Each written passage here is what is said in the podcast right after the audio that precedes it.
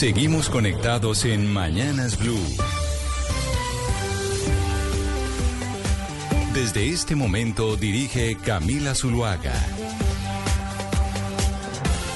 Las 10 de la mañana, 33 minutos, y aquí seguimos conectados con ustedes en Mañanas Blue. Ya saben que vamos hasta la una de la tarde. Hoy es viernes, con antesala nuevamente de otro puente festivo, dos puentes seguidos que tenemos en Colombia, y a muchos nos encanta tener esos puentes festivos, a pesar de que otros dicen que bajan la productividad. Pero precisamente como hemos tenido, pues una semana muy movida en términos noticiosos, a pesar de haber sido una semana corta y tenemos un puente festivo. Lucas, empecemos hoy con música esta media mañana y ya nos vamos con eh, las noticias y todo lo que tenemos preparado, pero arranquemos con música del día de hoy. Me parece, Camila, y de hecho se la voy a poner.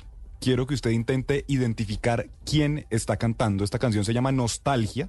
No le voy a decir ni quién la compone ni quiénes están cantando, a ver si usted identifica, porque ha habido todo un revuelo en redes esta semana. Escuchémosla si le parece y ya le cuento de quién se trata. Sebastián, usted que es fanático del reggaetón, ¿adivina quiénes están cantando?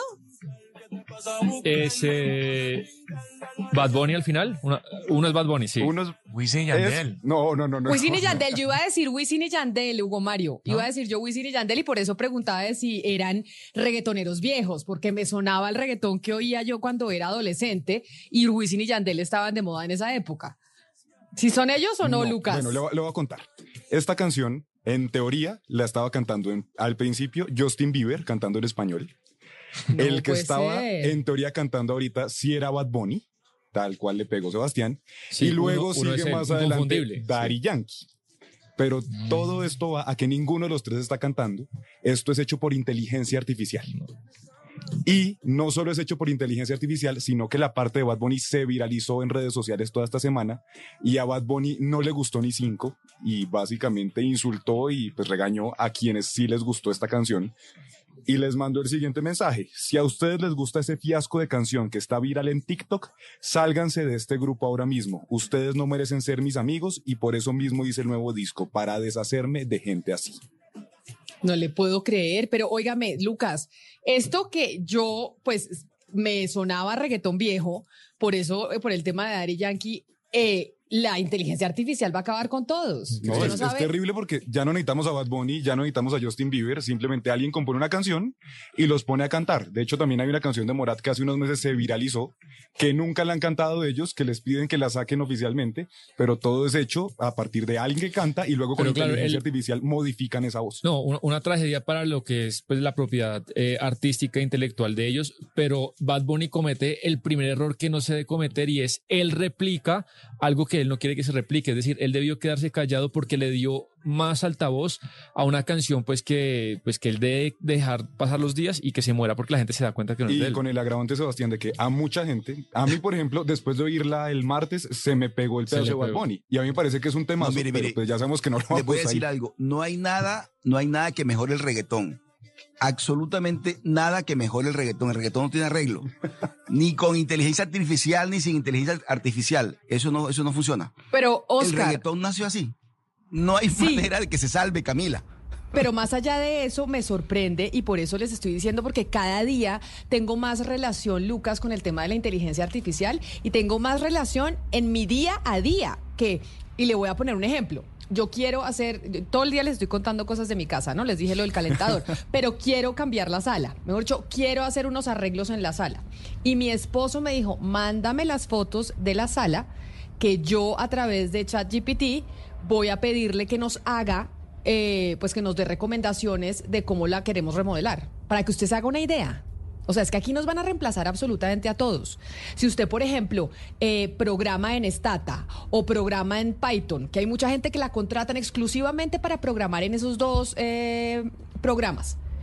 Y usted simplemente hace en ChatGPT, mete y le dice, por favor, prográmeme esto, hágame esto, y él se lo hace inmediatamente. Ahí están reemplazando una cantidad de actividades. Tenemos que mandarle una carta para quejarnos con un tema eh, jurídico y dijimos, ay, cuando tengamos un momentito le decimos a, a ChatGPT que nos escriba esta cosa para mandar la carta para quejarnos sobre esto. O sea, cada día en nuestras vidas estamos utilizando la inteligencia artificial sin ser conscientes de cómo esto nos va a reemplazar. A nosotros, pues los que trabajamos el día de mañana, pues Lucas, usted no va a tener que estar ahí sentado en ese micrófono, sino la inteligencia artificial va a poner a alguien por usted, incluso con imagen. Y le pone la canción también que yo le traje. Pero, pues Camila, lo cierto es que tiene un montón de cosas maravillosas que simplifican la vida, que facilitan la vida. Por ejemplo, redactar esos correos que a veces uno tiene que mandar a un montón de personas y son las mismas frases de siempre. Para ese tipo de cosas es muy bueno.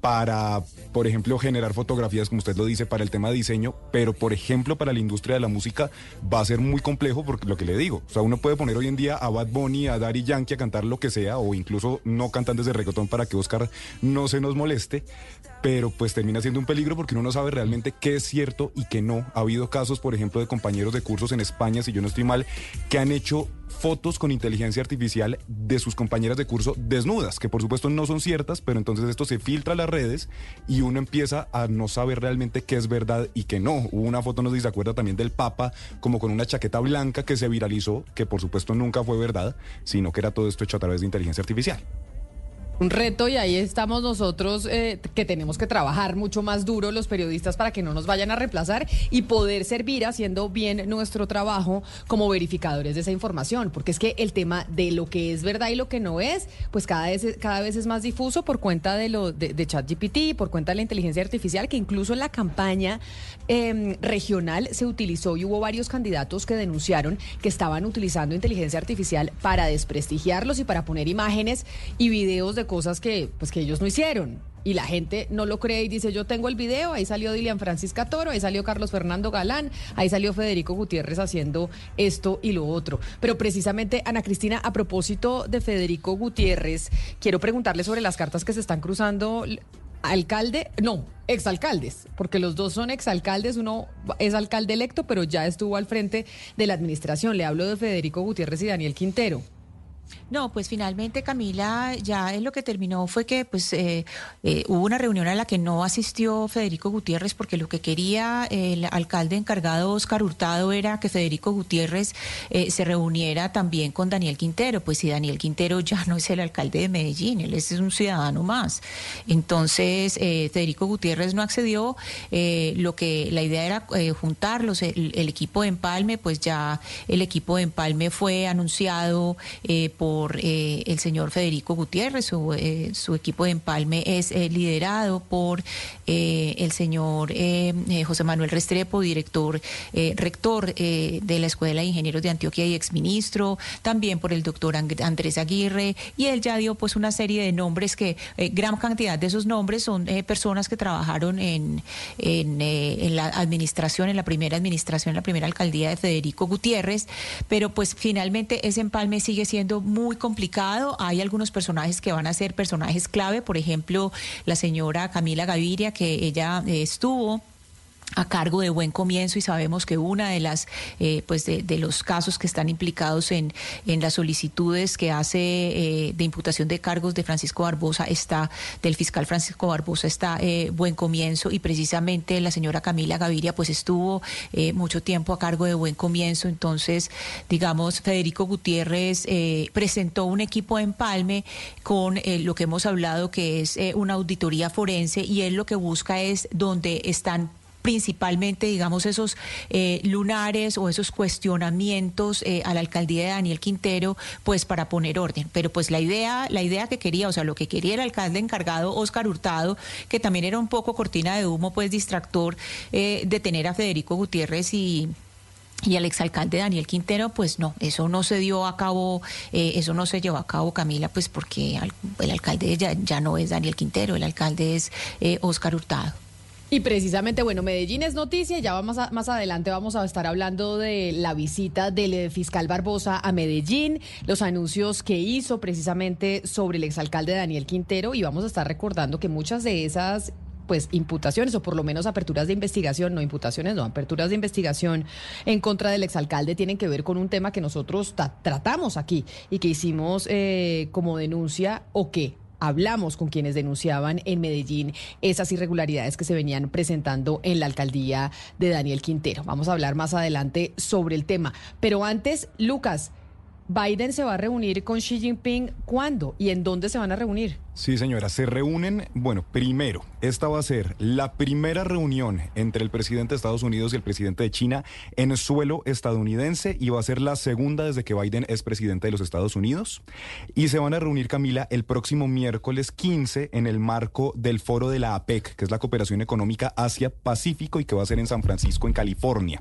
Desde la Casa Blanca, Camila, dicen que los temas a tratar van a ser los siguientes. Primero, la guerra en Ucrania. Segundo, el conflicto en Israel y en la franja de Gaza, la crisis climática y la lucha contra los narcóticos. Hay que recordar pues que la crisis del fentanilo está en Estados Unidos, pero que el fentanilo se produce con químicos que son hechos en China. Dicen desde la Casa Blanca también Camila que Biden va a tocar asuntos más espinosos en los que ambos países tienen diferencias como lo son los derechos humanos, los temas comerciales y el mar de la China meridional. Dicen también que Biden va a expresar sus preocupaciones respecto al acercamiento entre Corea del Norte y Rusia, y dice también que China sigue siendo un patrocinador importante del régimen de Kim Jong-un en Corea del Norte, pero que Biden le va a reiterar a Xi Jinping que Estados Unidos está listo para un acercamiento diplomático con Pyongyang. Y por último, hablando del tema de la franja de Gaza, Biden le va a pedir a Xi Jinping que le transmita a Irán el mensaje de que Estados Unidos está listo para responder ante cualquier acción que escale o propague la violencia en Oriente Medio. Va a estar entonces muy nutrida la reunión, Camila, tocando, pues, como lo vemos, todos los temas transversales que tienen estos dos países. En piso norteamericano, pero usted dice que es en San Francisco, en esta cumbre de países eh, del Pacífico.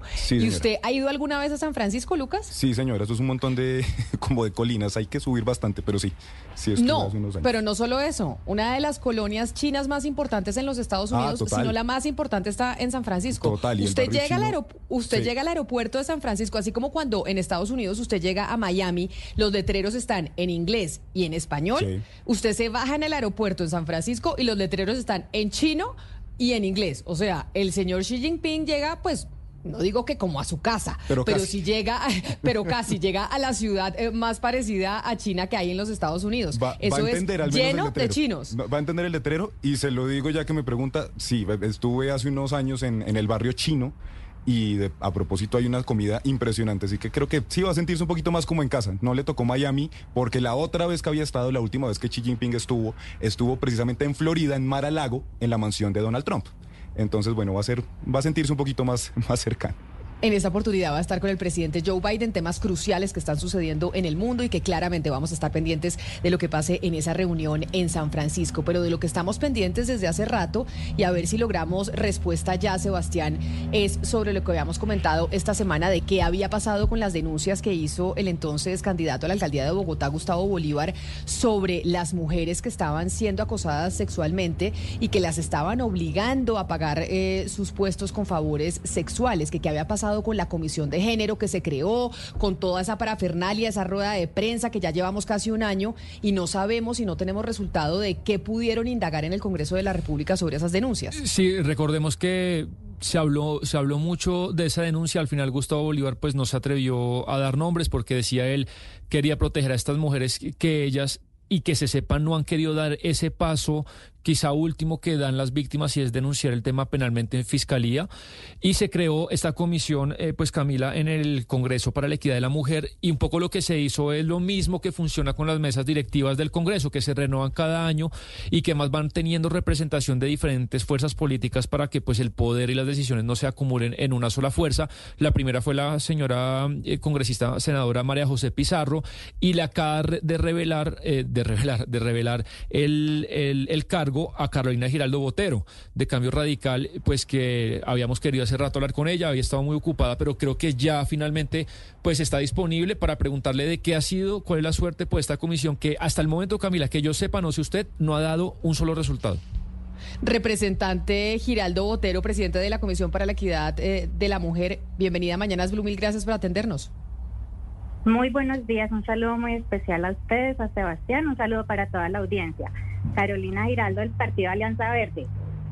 Eh, doctora Giraldo, representante, la, la buscamos mucho porque desde hace rato venimos eh, intentando poder hablar con usted para saber qué es lo que ha pasado en esa comisión, porque ya se va a cumplir casi que un año sobre esas denuncias muy delicadas y lo que siempre nos pareció a nosotros es que ¿Cómo podía ser posible que los congresistas que estaban ahí en el, eh, en el legislativo no se hubieran dado cuenta de esto y no hubieran dicho nada? Sobre todo porque aquí mi compañero Oscar Montes decía, quienes hemos eh, hecho reportería en el Congreso de la República no nos sorprendieron las denuncias de Gustavo Bolívar, porque sabíamos que eso pasa allá y que es muy común que eso suceda. Y por eso pasa frente a las narices de los congresistas y no se ha hecho nada ahora que se creó la comisión y pues nos parecía importante saber cuáles son los resultados, qué sabemos. Bueno, yo les cuento. Por un lado existe la Comisión para la Equidad de la Mujer del Congreso que existe desde hace muchos años. Esta es una comisión bicameral que trata varios temas de participación política de las mujeres, de no violencia y que el año pasado, eh, cuando estaba de presidenta María José Pizarro, creó el protocolo de atención a víctimas de violencias de género dentro del Congreso. Y eso es lo que eh, fue realmente novedoso en ese momento con todas las denuncias que, mm, se hicieron públicas. Eh, muy buena pregunta y muy importante. ¿Por qué? Porque necesitamos que la gente siga denunciando. Sí, es cierto, en el Congreso, el Congreso es un lugar de relaciones de poder, por excelencia, por naturaleza. Y por supuesto que si se dan situaciones como esta, necesitamos que se sigan denunciando. Entonces, ¿qué pasa? Hay unas denuncias que se han hecho públicas, hay unas denuncias, un total de nueve denuncias, un total de eh, cuatro personas que fueron denunciadas. Estos casos eh, ya recibieron atención psicosocial, están de hecho varios de ellos en la fiscalía. Eh, yo no puedo decir, digamos, hablar, revelar quiénes son las personas, de qué se trata, eso no me corresponde a mí. Recordemos que aquí hay una información reservada pero los casos muchos ya están en la fiscalía. Y entonces aquí ya el Congreso se lo pasa a la fiscalía y la fiscalía es la que tiene que decir qué pasa con estas personas. Claro, pero entonces recordemos un poco porque me parece importante recordar, ya lo habíamos hecho durante esta semana, lo que dijo el eh, senador Bolívar, entonces candidato a la alcaldía de Bogotá, sobre lo que se pasaba en el Congreso. Digamos, uno, uno empieza a ver que empiezan a ver muchas niñas bonitas, ¿no? En diferentes ramas. Yo estoy diciendo de algo, unas denuncias que me hicieron ellas en mi oficina, delante de mi secretaria, sí, testigo que estuvo ahí, ella fue la que me dijo, hay unas niñas que quieren hablar contigo. Eh, yo le dije, bueno, las recibo y esas son denuncias que me han hecho ellas.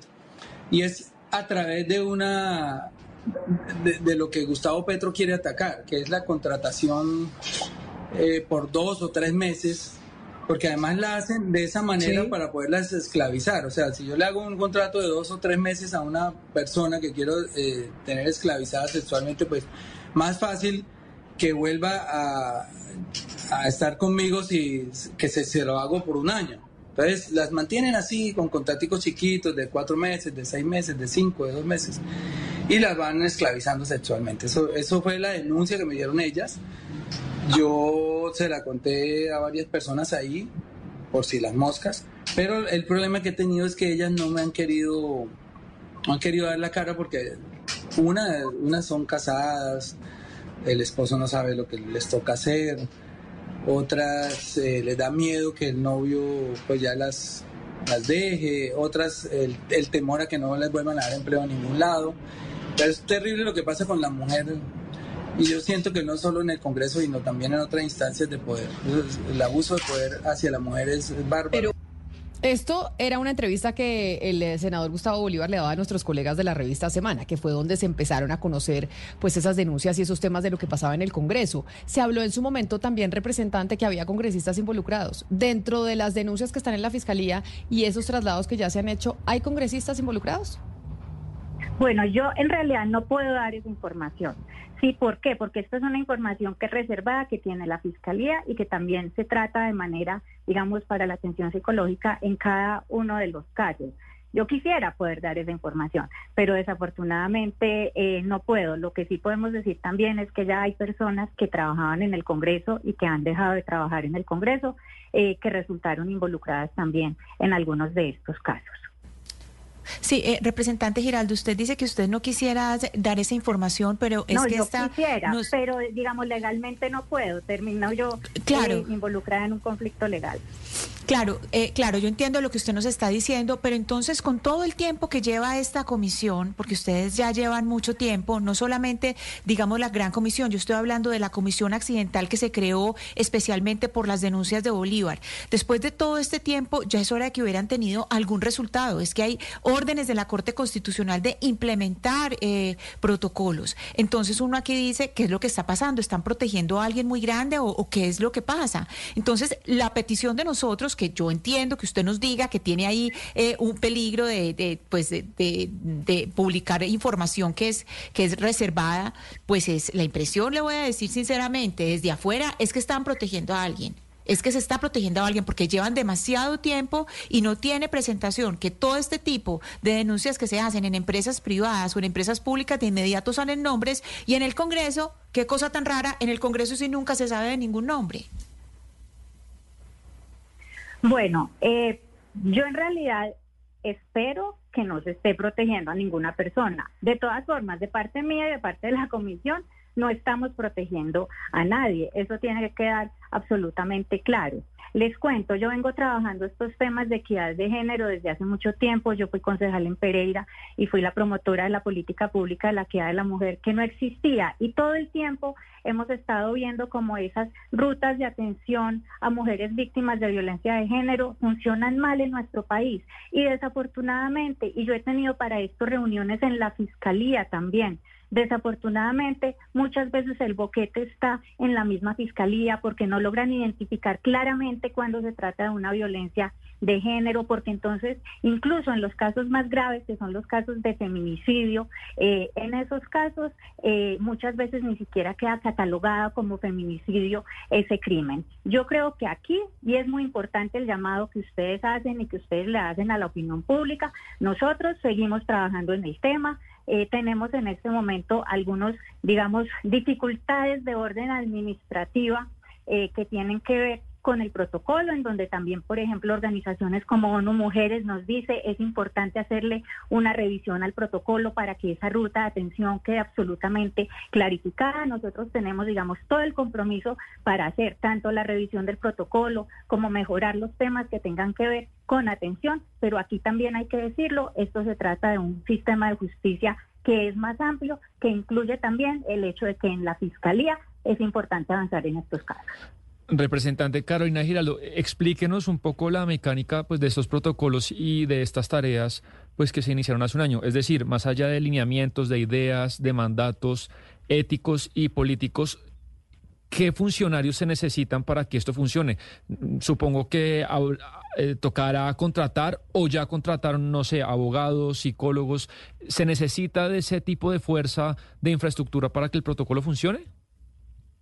Sí, así es, y es, y es muy pertinente la pregunta, de hecho. Eh, ¿Qué pasa? El protocolo cuando fue creado en el Congreso de la República no había personas, digamos, encargadas de hacer la atención. Y de hecho hay un debate jurídico, legal, administrativo acerca de si el Congreso de la República debe realizar la atención o no. Y eso, aunque hubo unas personas, un par de personas contratadas específicamente para la atención, eh, una vez nos entrega María José Pizarro la mm, la presidencia de la comisión, pues evidentemente yo voy y digo, bueno, aquí se necesita, al área administrativa, aquí se necesitan personas que sigan haciendo las tareas del protocolo. Ahí entonces empiezan algunas áreas a decir, sí, estamos de acuerdo, otras áreas administrativas a decir, aquí lo que vemos es que el Congreso no debería hacer eso. Entonces en este momento estamos en ese periodo que es de transición, que estamos solucionando, estamos haciendo lo posible por solucionarlo, viendo que ha habido también algunas dificultades de carácter administrativo. No somos los congresistas quienes contratamos, esto hay que decirlo. Hay unas áreas administrativas en el Congreso que se tienen que encargar de esto. Eh, y entonces ahí es donde también hemos tenido eh, unas dificultades. Estamos planteando alternativas. Una de las alternativas, ¿cuál es?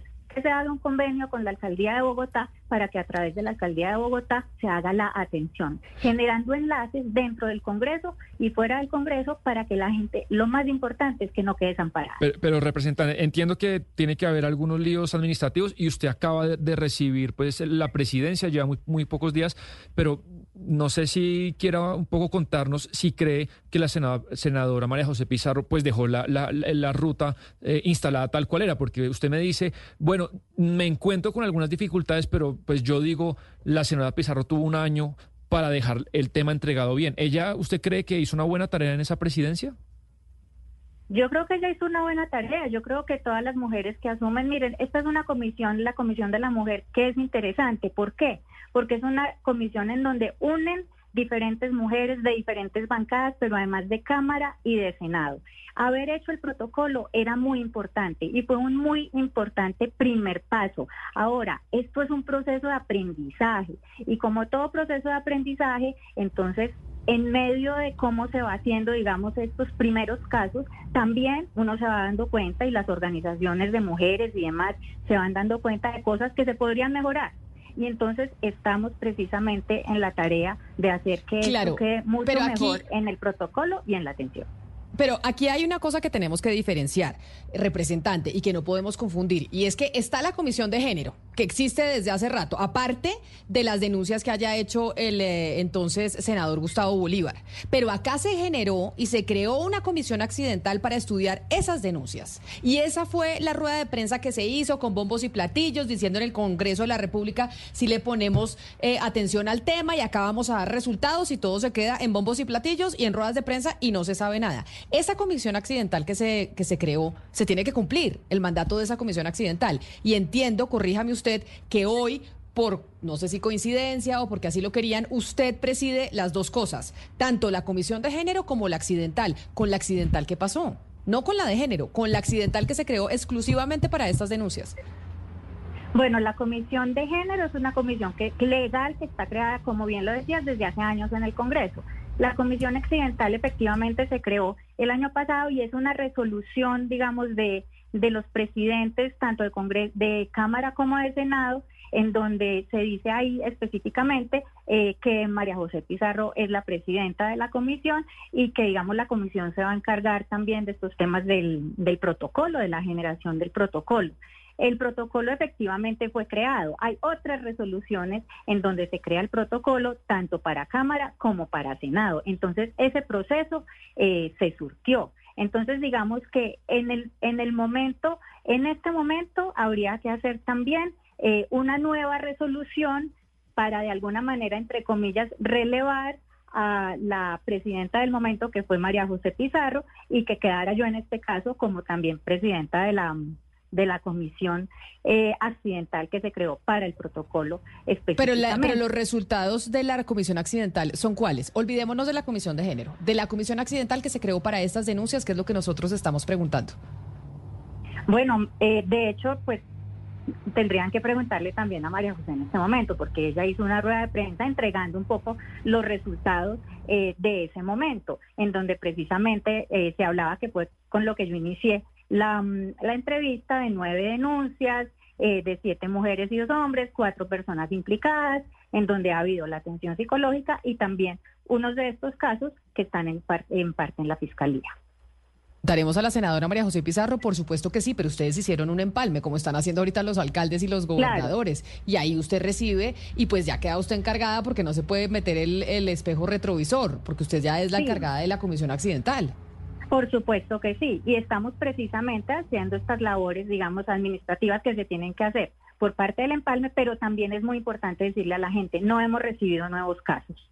¿sí? Si hubiéramos recibido nuevos casos, pues obviamente tendríamos que haber actuado de manera novedosa, pero en este momento no hemos recibido nuevos casos. Ahora, alentamos si hay más víctimas que quieran denunciar en estos claro, casos. Claro, pero, que, pero espéreme.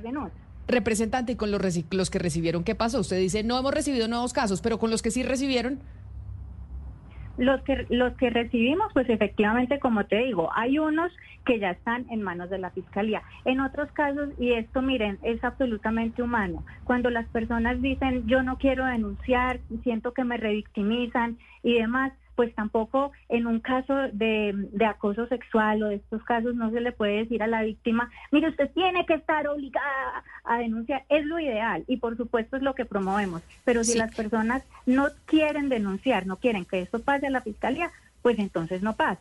Sí, entonces, ¿qué pasa? Representante Giraldo. esta es la ruta de atención que se tiene para todas las mujeres en Colombia.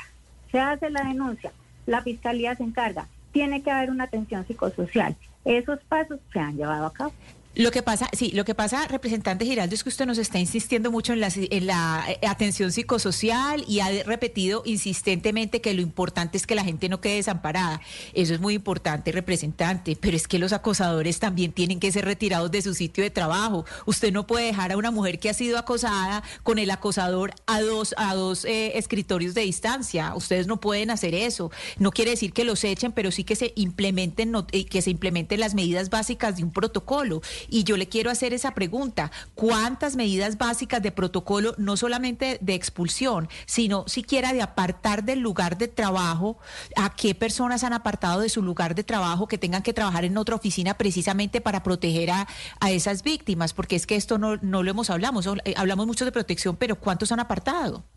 No, es que yo estoy absolutamente de acuerdo con eso. O sea, y es además eh, cuando, cuando todavía nos llegan algunos, digamos, eh, rumores que queremos que se conviertan en denuncias oficiales o por lo menos que nos lleguen a nosotros como casos puntuales con quiénes son las personas y demás que sí hemos tenido, digamos, nuevos rumores, pero no casos específicos para atender, eh, sí lo que decimos, lo que decimos es necesitamos proteger a estas mujeres.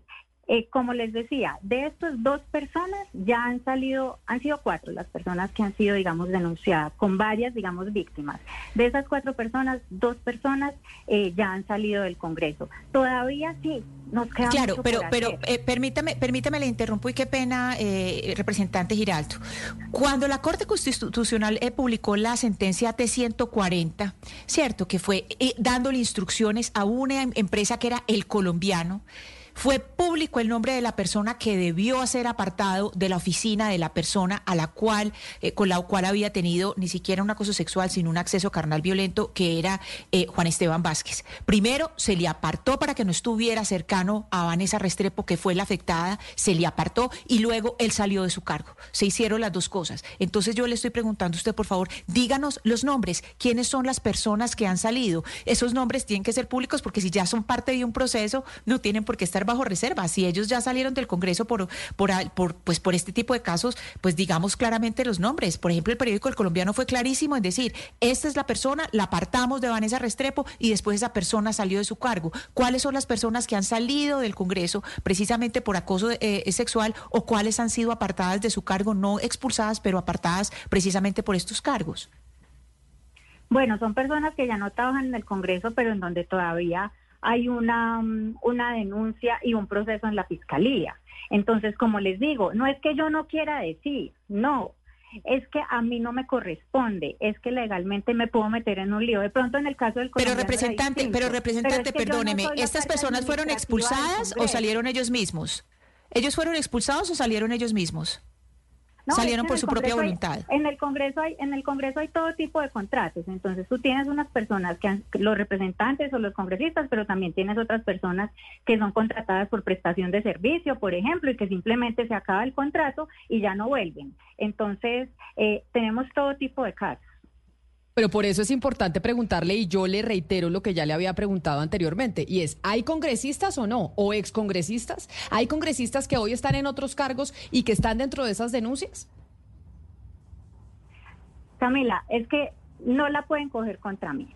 Es decir, aquí quienes son, quienes deberían estar en el ojo del huracán son precisamente los victimarios son precisamente quienes están haciendo estas denuncias. Nosotros, ¿qué estamos ayudando a hacer? Precisamente a que estos casos tengan una resolución. Esa es mi tarea como presidenta de la Comisión de la Mujer.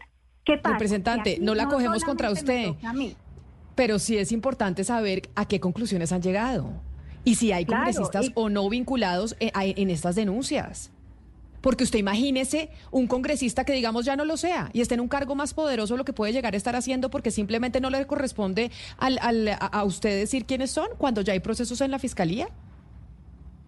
Sí, hay, hay procesos en la fiscalía, pero desafortunadamente no es mi tarea hacer públicos esos casos. Ahora, si quieren, si me dejan un tiempo, yo puedo hacer mis consultas legales y específicamente eh, tener, tener claridad. Y si yo legalmente puedo decirles quiénes han sido estas personas, pues por supuesto que lo diré.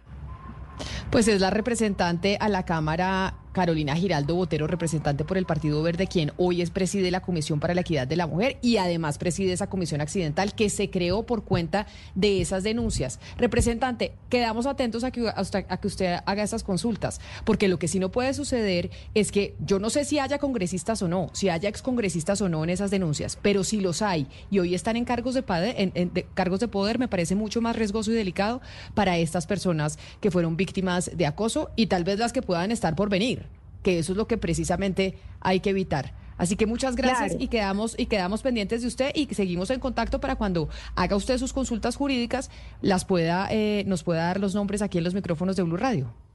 Te agradezco mucho, Camila, y cuenten conmigo de verdad para que sigamos en esta tarea. Mi tarea no es proteger a nadie, al contrario, es que la verdad se haga pública, es que se haga justicia para las víctimas y es que para las mujeres y también para hombres, porque también tenemos víctimas hombres en el Congreso, para las mujeres y para los hombres, el Congreso sea un lugar seguro que eventualmente pueda dar ejemplo para que toda la sociedad sea mejor. Sí, Camila, aquí pues hay que eh, entender varias cosas. Primero, cuando hacemos esta entrevista, no estamos atacando a una congresista, a una representante. Ella como cabeza del comité de, la Comisión de Género, de Equidad de Género, pues primero su función es eh, responder ante la opinión pública. Entonces, pues eso en primer lugar, no es contra ella. Aquí no estamos atacando a una persona, aquí le estamos pidiendo cuentas, es a una comisión no solamente a la comisión permanente, sino a la comisión accidental y es a través de ella. Entonces, por supuesto, pues le tenemos que hacer las preguntas a ella. Nosotros no tenemos absolutamente nada contra la señora Carolina Giraldo. Segundo, uno dice, ¿por qué no hay más denuncias? Ella dijo, no, es que no hay más denuncias. Pues, ¿para qué van a denunciar? O sea, ¿para qué van a denunciar si están viendo que no pasa nada?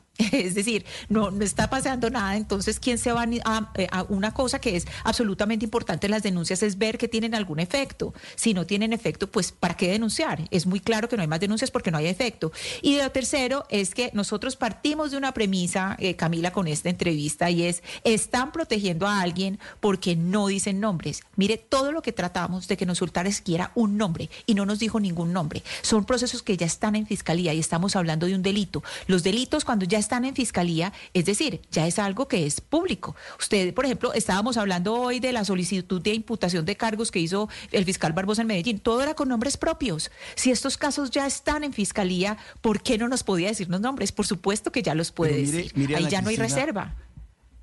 Ana Cristina y, Camila, ¿sabe qué pasa en estos casos? Y es muy lamentable y es muy triste porque hay que ponerse en los zapatos de las víctimas, de las víctimas. La prioridad la van a tener siempre las víctimas, independientemente de que haya cambiado la presidencia de la comisión, que sea una comisión accidental, que no sea accidental. Las víctimas en el primer lugar siempre. Y más en una institución como el Congreso de la República, donde lo que existe es una relación de poder, totalmente de poder, de subordinación. Hay un jefe que toma decisiones y hay subordinados que obedecen. Es decir, ese tipo de relaciones que se dan en, en estas instituciones requieren de mayor vigilancia. Sinceramente uno termina muy triste escuchando de verdad porque es que la doctora Giraldo dice, es que yo no puedo dar más nombres, decir más cosas. Yo creo que sí pueden hacer más cosas. Y entre las cosas que hay que hacer es decirle a las víctimas, nosotros estamos con ustedes, nosotros las estamos acompañando. Denuncien que nosotros vamos a estar aquí firme, respaldándolas. Pero no ocurre eso, Camila. El mensaje que uno escucha es eh, perdóneme que lo interrumpa. Imagínese cómo será el tema para las víctimas que una representante a la Cámara, una congresista del mismo nivel o mayor nivel de quien seguramente están denunciados, no se atreve a decir quiénes son. Imagínese, o sea, acá de quién estamos hablando o de quiénes estamos hablando. ¿Cuál será el poder de estas personas que si ya está el proceso en la fiscalía, una representante de la Cámara, la presidenta de la comisión, de las dos, de la accidental y de la comisión de género, se muere del susto de decir los nombres? Por eso, Camila. ¿Y el mensaje entonces para las víctimas cuál es? ¿Cuál es el mensaje? ¿Qué está pensando una persona en el Congreso de la República en estos momentos que tiene la intención de denunciar hechos de, o casos de abusos cuando está escuchando este mensaje? ¿Qué va a decir? No, yo no lo voy a hacer porque es que no escucho el respaldo, no siento el respaldo. Ese es el mensaje y por eso es que es tan triste. Yo sí creo, de verdad, Camila, que se puede hacer mucho, muchísimo más y mucho más en una institución como el Congreso de la República. Lástima que también en su momento el, el que era senador Bolívar no hubiera llegado más allá tampoco, pero bueno, también se entendió la situación en su momento. Pero yo sí creo que en estas circunstancias tan especiales se requiere que acompañen mucho más a las víctimas en el Congreso de la República, Camila. Pues vamos a ver si logra la representante hablarnos y decirnos quiénes son y cuáles son los nombres, porque la sensación que queda es que aquí están tapando. Y están tapando incluso en medio de todo el temor, una representante de la Cámara y, sus colegas y sus compañeros a, a, quienes saben, o debe ser un secreto a voces en los pasillos del Congreso de la República, de quienes estamos hablando. Vamos a hacer una pausa y ya regresamos aquí en Blue Radio.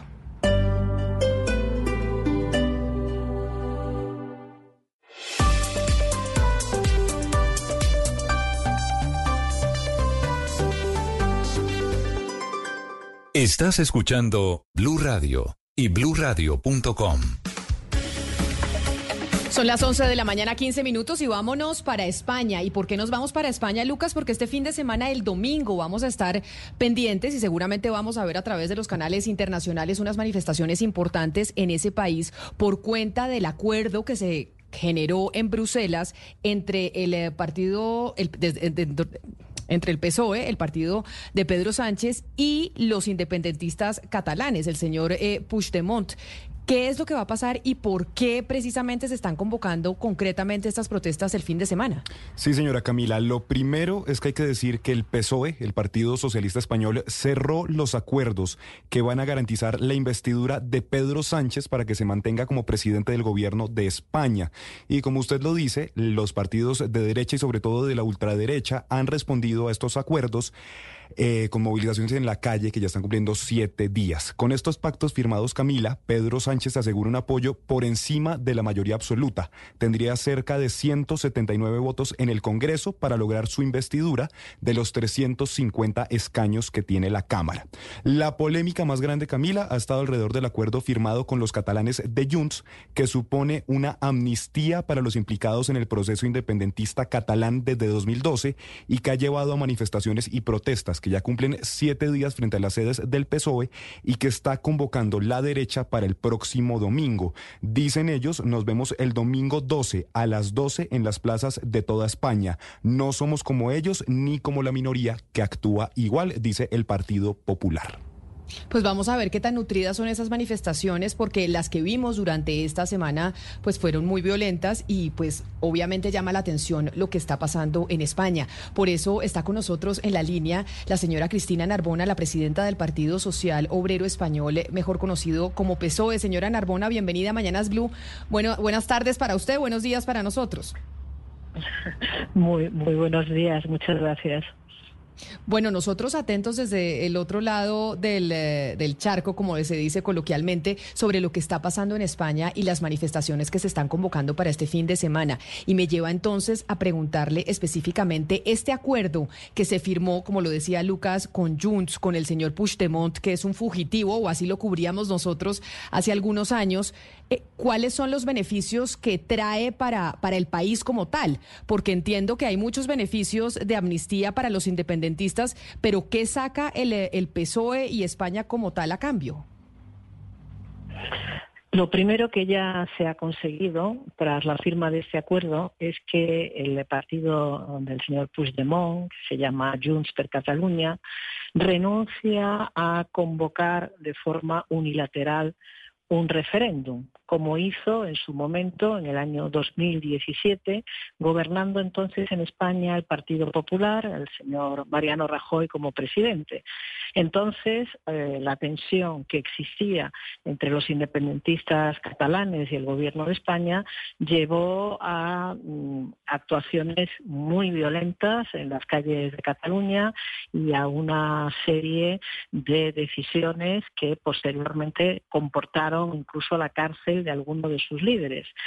Bueno, pues eh, lo que estamos intentando es reconducir esa situación de tensión de manera que los partidos independentistas, hay dos partidos independentistas en, Cataluña, uno de ellos ya lleva bastante tiempo eh, cooperando con el gobierno de España en la gobernabilidad del país y ahora eh, Junts, el partido de Puigdemont, también claramente acepta que un referéndum para la autodeterminación de Cataluña solo podría hacerse en el marco de la Constitución española. Este es un avance fundamental porque significa que no se volverá a ir por una vía ah, fuera de la legalidad, violenta, etcétera. Dicho eso, eh, la razón por la cual en estos momentos hay manifestaciones eh, y desde luego en algunos casos muy violentas es porque la interpretación que el Partido Popular y la ultraderecha, el partido de Vox, quieren dar a este acuerdo es una justificación completamente falsa, diciendo que esto significa humillar al Estado, que esto significa ceder a todo lo que piden los independentistas, que esto significa nada más y nada menos que un golpe de Estado, el final de la democracia, algo comparable al terrorismo de ETA. En esos términos, se ha expresado el líder del Partido Popular, el señor Feijóo, también la presidenta de la Comunidad de Madrid, diciendo que Pedro Sánchez es un dictador. Bueno, Pedro Sánchez ha sido elegido en la presidenta, presidenta Narbona, ya que usted menciona al PP y al señor Feijó, nosotros pues seguimos eh, los debates en su momento antes de las elecciones prematuras que se, que se convocaron. Y el señor Feijó en uno de sus debates le decía al señor Pedro Sánchez que pues le proponía un acuerdo, que quien ganara electoralmente pues hiciera un eh, gobierno, hiciera partido de gobierno con su contraparte. ¿Por qué es mejor hacer gobierno con Junts y someterse a todo esto? Que a, todas estas críticas y estar negociando con quienes eh, tenían pues unas acusaciones jurídicas y no hacerlo, por ejemplo, con el PP. ¿Por qué no negociar con el PP? De pronto usted dirá, tal vez usted no conoce la política española y eso es imposible, pero ¿no sería mejor para su país hacer una negociación entre las partes? Porque es mejor negociar con Junts que con el PP. Se lo explico se lo explico porque lo va a entender enseguida. En España, en estos momentos, hay 140 ayuntamientos en los cuales el Partido Popular está gobernando con el apoyo de Vox. Muchos de ellos eh, son ayuntamientos en los que la lista más votada, eh, el candidato que ha tenido más votos, era el candidato socialista pero el Partido Popular, sumando sus votos con los de la extrema derecha, gobierna en 140 eh, ayuntamientos en España, algunos de ellos grandes ayuntamientos, y en cinco gobiernos regionales. Y no solo eso, sino que incluso allí donde no necesita el apoyo de la extrema derecha, el Partido Popular está defendiendo posiciones absolutamente de extrema derecha. Y durante toda la campaña electoral, el señor Feijó, al mismo tiempo que decía que por qué no se dejaba gobernar a la lista más votada, a continuación decía que él quería gobernar para derogar el sanchismo, es decir, para derogar todas las leyes que durante estos cuatro años han significado avances sociales muy importantes. Así que es una manifestación de un cinismo impresionante y de una enorme irresponsabilidad en este momento, llamando a la movilización de la ciudadanía como si hubiera en España un golpe de Estado. Y la única vez que en democracia en los años recientes ha habido un problema grave fue precisamente gobernando el Partido Popular cuando los líderes independentistas plantearon la separación de Cataluña. Por lo tanto, el señor Feijó dice una cosa y hace otra y es imposible tener ningún acuerdo con alguien que está ya gobernando en ayuntamientos y comunidades autónomas para revertir todos los avances sociales del gobierno de Pedro Sánchez. Doctora Narbona, quedan 17 días para el 27 de noviembre, que es esa fecha límite para conseguir la investidura. ¿Cuáles son los siguientes pasos que quedan después de estos acuerdos?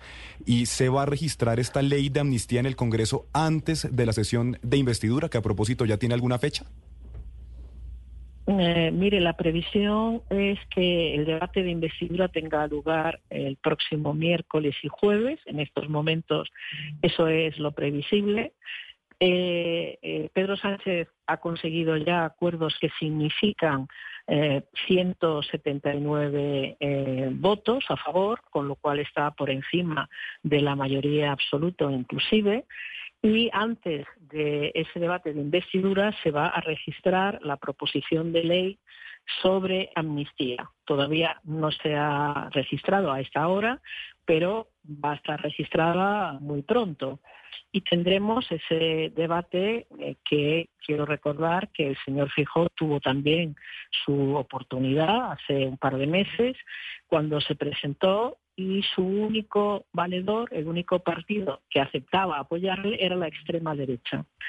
Ni siquiera, ni siquiera partidos que son claramente conservadores, como es el Partido Nacionalista Vasco, quería apoyar a Fijo precisamente por lo que he dicho antes, porque en ese momento ya el Partido Popular había aceptado gobernar en muchos territorios, en muchos ayuntamientos, con el apoyo de Vox, lo que significa ceder a las exigencias del partido de ultraderecha en materia, por ejemplo, de lucha contra la violencia de género, en materia de atención a los inmigrantes, en materia de derechos de las eh, comunidades LGTBI, en fin, en una serie de cuestiones que eh, significan un retroceso incluso de posiciones que el Partido Popular hasta hace relativamente poco defendía.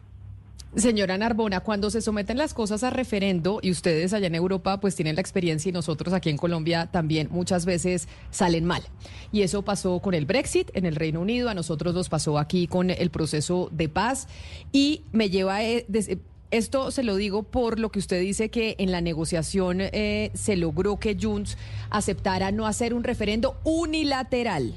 Eso quiere decir que existe la posibilidad de que en un futuro en Cataluña haya un referendo para que ellos declaren la independencia? No, porque lo que está por escrito es que Junts eh, acepta plantear un referéndum en los términos previstos por la Constitución española. En el artículo 92 de nuestra Constitución se dice que se puede someter a la consulta de todos los españoles, no de una parte de España, sino de todos los españoles, se les puede someter una consulta que haya sido autorizada por eh, el Parlamento, es decir, que tenga una mayoría absoluta en el Parlamento como soporte y que sea planteada desde el Gobierno y eh, con eh, la autorización también del jefe del Estado.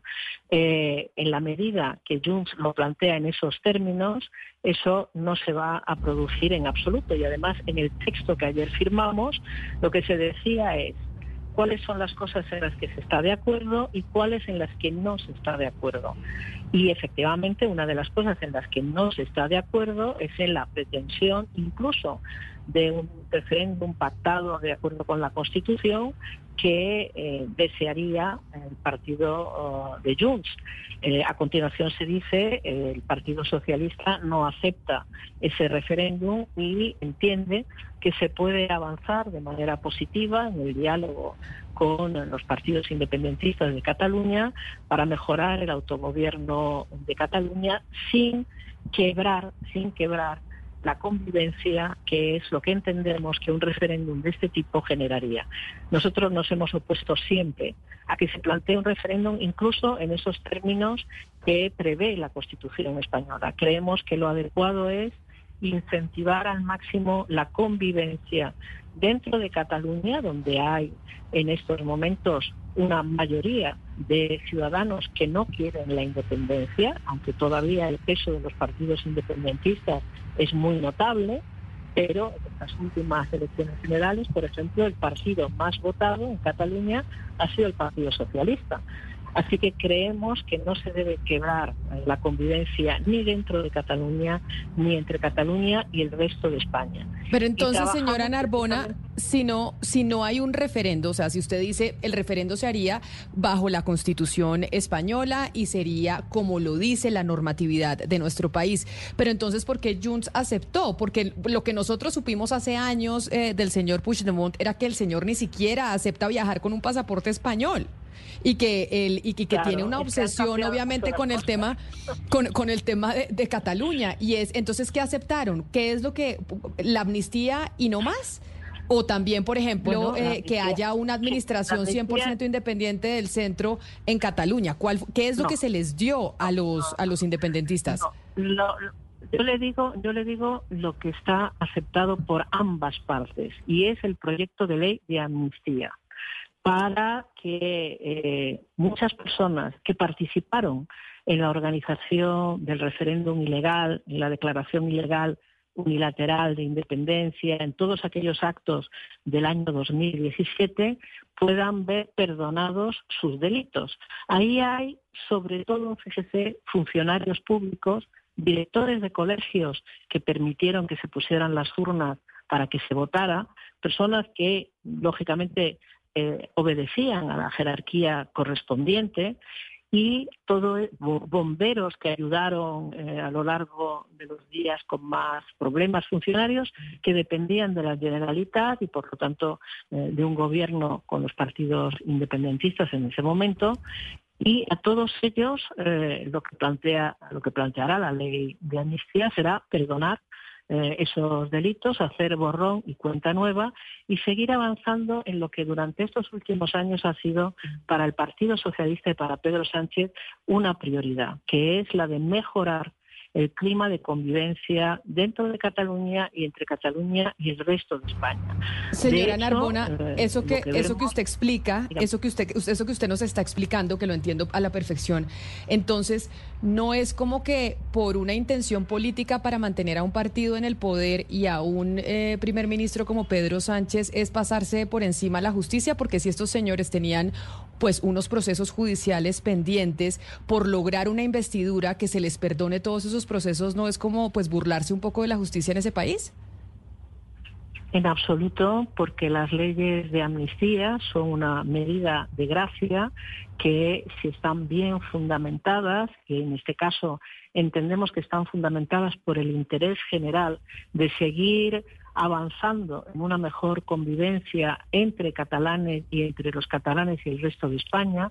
No se trata solo de favorecer eh, que haya un gobierno en España, algo que por otra parte es completamente legítimo cuando uno ve que eh, la alternativa de la derecha solo tenía como apoyo el partido de extrema derecha y, y tuvo su momento el señor Feijóo y no consiguió los votos suficientes en el Parlamento. Luego es perfectamente legítimo que Pedro Sánchez esté estableciendo acuerdos con todos los demás partidos, que como digo, muchos de ellos mm, ni siquiera son partidos de izquierdas, son partidos incluso conservadores, como es el caso del Partido Nacionalista Vasco o de Coalición Canaria, que antes de que haya un gobierno de derecha y extrema derecha están dispuestos a que gobierne Pedro Sánchez porque consideran que desde el punto de vista social eso tiene muchas más ventajas que no retroceder, como estamos viendo en las manifestaciones donde se ven símbolos franquistas y nazis,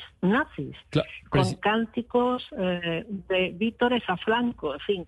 Presidenta, Presidenta, porque claro, se, se, habla, se habla de la ultraderecha, ¿no? Que, que eh, los españoles o algunos no quisieran que el PP gobierne con la ultraderecha, pero si uno se va de pronto al otro extremo de la línea ideológica, pues ustedes han sido gobierno en estos años y podrían serlo pactando con la ultraizquierda, que en su momento fue Podemos y en este momento sería más Madrid. En ese pacto con la ultraizquierda, ¿cuáles serían las concesiones o las cosas más importantes que se le daría a más Madrid para que se conforme gobierno? Como en su momento, pues Pedro, eh, el señor Iglesias, pues fue el vicepresidente, se crearon unos ministerios y unas cosas que pidió Podemos. Más Madrid que la ultraizquierda, ¿qué es lo que pediría en este momento? Bueno, ya se ha cerrado un acuerdo para la coalición de gobierno entre el Partido Socialista y lo que ahora se denomina Sumar, que es una plataforma donde está más Madrid, más país, pero donde están también Podemos, donde está Compromís.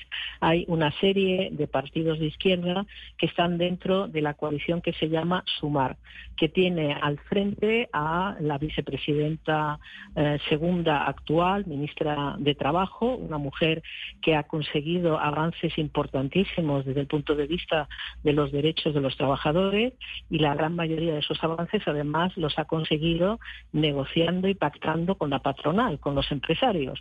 Ella es la que lidera esa parte eh, del actual gobierno de coalición y se ha presentado y es público eh, el programa de gobierno en donde seguiríamos avanzando en cuestiones tales como la mayor protección de la familia, mayores eh, plazos para los permisos de maternidad y de paternidad, mayor participación de los trabajadores en las empresas, la actualización de las pensiones y en particular de las pensiones más bajas, la transformación ecológica y digital de nuestra economía todo eso es un paquete de medidas que ya es conocido por la opinión pública, que en el Partido Socialista lo sometimos hace unos días a la consideración de nuestra militancia y salió eh, una conformidad eh, por un 87% de los votos de nuestros militantes, a los que también se les preguntaba si estaban de acuerdo con que eh, el Partido Socialista hiciera acuerdos con otros partidos para garantizar la gobernabilidad como digo, el 87% de nuestra militancia ha dado respaldo a Pedro Sánchez en este momento. Sí, señora Narbona, explíquenos qué es eso de las plataformas, eh, eh, principalmente lo de la plataforma 711, eh, que entiendo era una tienda de, de, gorras, una tienda virtual de venta de gorras y que ahora está siendo utilizada por jóvenes de ultraderecha para agitar estas protestas. Eh, desgraciadamente, tanto el Partido Popular como Vox están literalmente incendiando las calles, porque están diciendo que lo que hace Pedro Sánchez es un golpe de Estado, que Pedro Sánchez es un dictador cuando estamos en una democracia de pleno derecho, una democracia avanzada y aquí las leyes eh, se aprueban si las aprueba la mayoría del Congreso, no son leyes que aprueba el presidente Sánchez una mañana sin consultar con nadie. Hay, hay un Parlamento que funciona y que lamentablemente para la derecha y la ultraderecha a nivel nacional no han conseguido la mayoría que han tenido en cambio en algunos gobiernos autonómicos y en muchos ayuntamientos. A nivel nacional eso no lo han alcanzado. Y como no lo han alcanzado, eh, siguen en la dinámica de considerar ilegítimo al presidente del gobierno y ahora ya han subido el tono y ya están diciendo que el presidente del gobierno en funciones es un dictador, que aquí hay un golpe de Estado, en fin, barbaridades de tal calibre que considero que son una enorme irresponsabilidad. Porque si la gente oye que el gobierno de España está dando un golpe, un golpe de Estado, está eh, yendo hacia una dictadura, pues hombre, mucha gente saldrá a la calle pensando que efectivamente estamos en esa dinámica. Y eso es claro, completamente falso, tremendamente irresponsable. Claro, lo que pasa es que digamos como que España está enfrentando lo que estamos enfrentando muchos países en el mundo y es esa enorme división y polarización, porque claramente ustedes desde el PSOE tampoco lograron las mayorías porque están teniendo que transar una amnistía para tener siete votos y, y eso también demuestra que hay una división gigantesca en España y es que el PSOE tampoco logró las mayorías porque hoy están teniendo que ceder frente a unos señores que eran prófugos de la justicia para lograr tener la mayoría en el Parlamento. Mire, cuando el señor Aznar el año 1996 ganó las elecciones, el Partido Popular llegó al poder después de 14 años de gobierno del Partido Socialista, el señor Aznar tuvo que eh, hacer determinadas concesiones a los independentistas catalanes en ese momento, Convergencia y Unión, que desde luego no estaban para nada en el programa electoral del señor Aznar y, entre otras cosas, eh, indultó a terroristas de una organización catalana que se llamaba Terra se dio impuestos a la Generalitat de Cataluña, retiró los gobernadores civiles. Todo eso fueron cesiones necesarias para que el señor Aznar pudiera gobernar. Cuando no se tiene mayoría absoluta, es necesario el apoyo de otros partidos que pueden, lógicamente, pedir a cambio de su apoyo algún tipo de ventaja para ellos. Esto sucede en todas las democracias del mundo. Y como muy bien dice, el problema que estamos teniendo no en España, sino en Europa y en América, es el avance de la extrema derecha de movimientos que son racistas, movimientos que son negacionistas, movimientos que desde luego no tienen nada de democrático porque van en una dirección de retroceso social.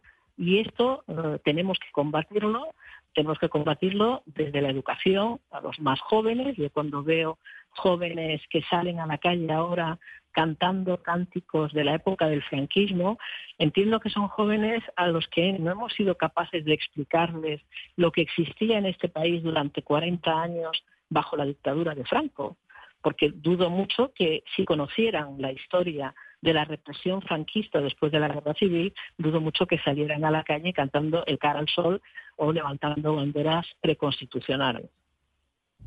Pues mire, señora Narbona, qué interesante poder hablar eh, con usted y entender como presidenta del Partido Social Obrero Español la situación que están enfrentando ustedes en estos momentos y lo que genera esa manifestación eh, del domingo. Vamos a ver qué tan nutrida es y esperemos pues que no vaya a ser eh, violenta y que todos se, se den calma, porque pues finalmente no importa si es de derecha, de ultraizquierda, de lo que sea, las manifestaciones siempre son...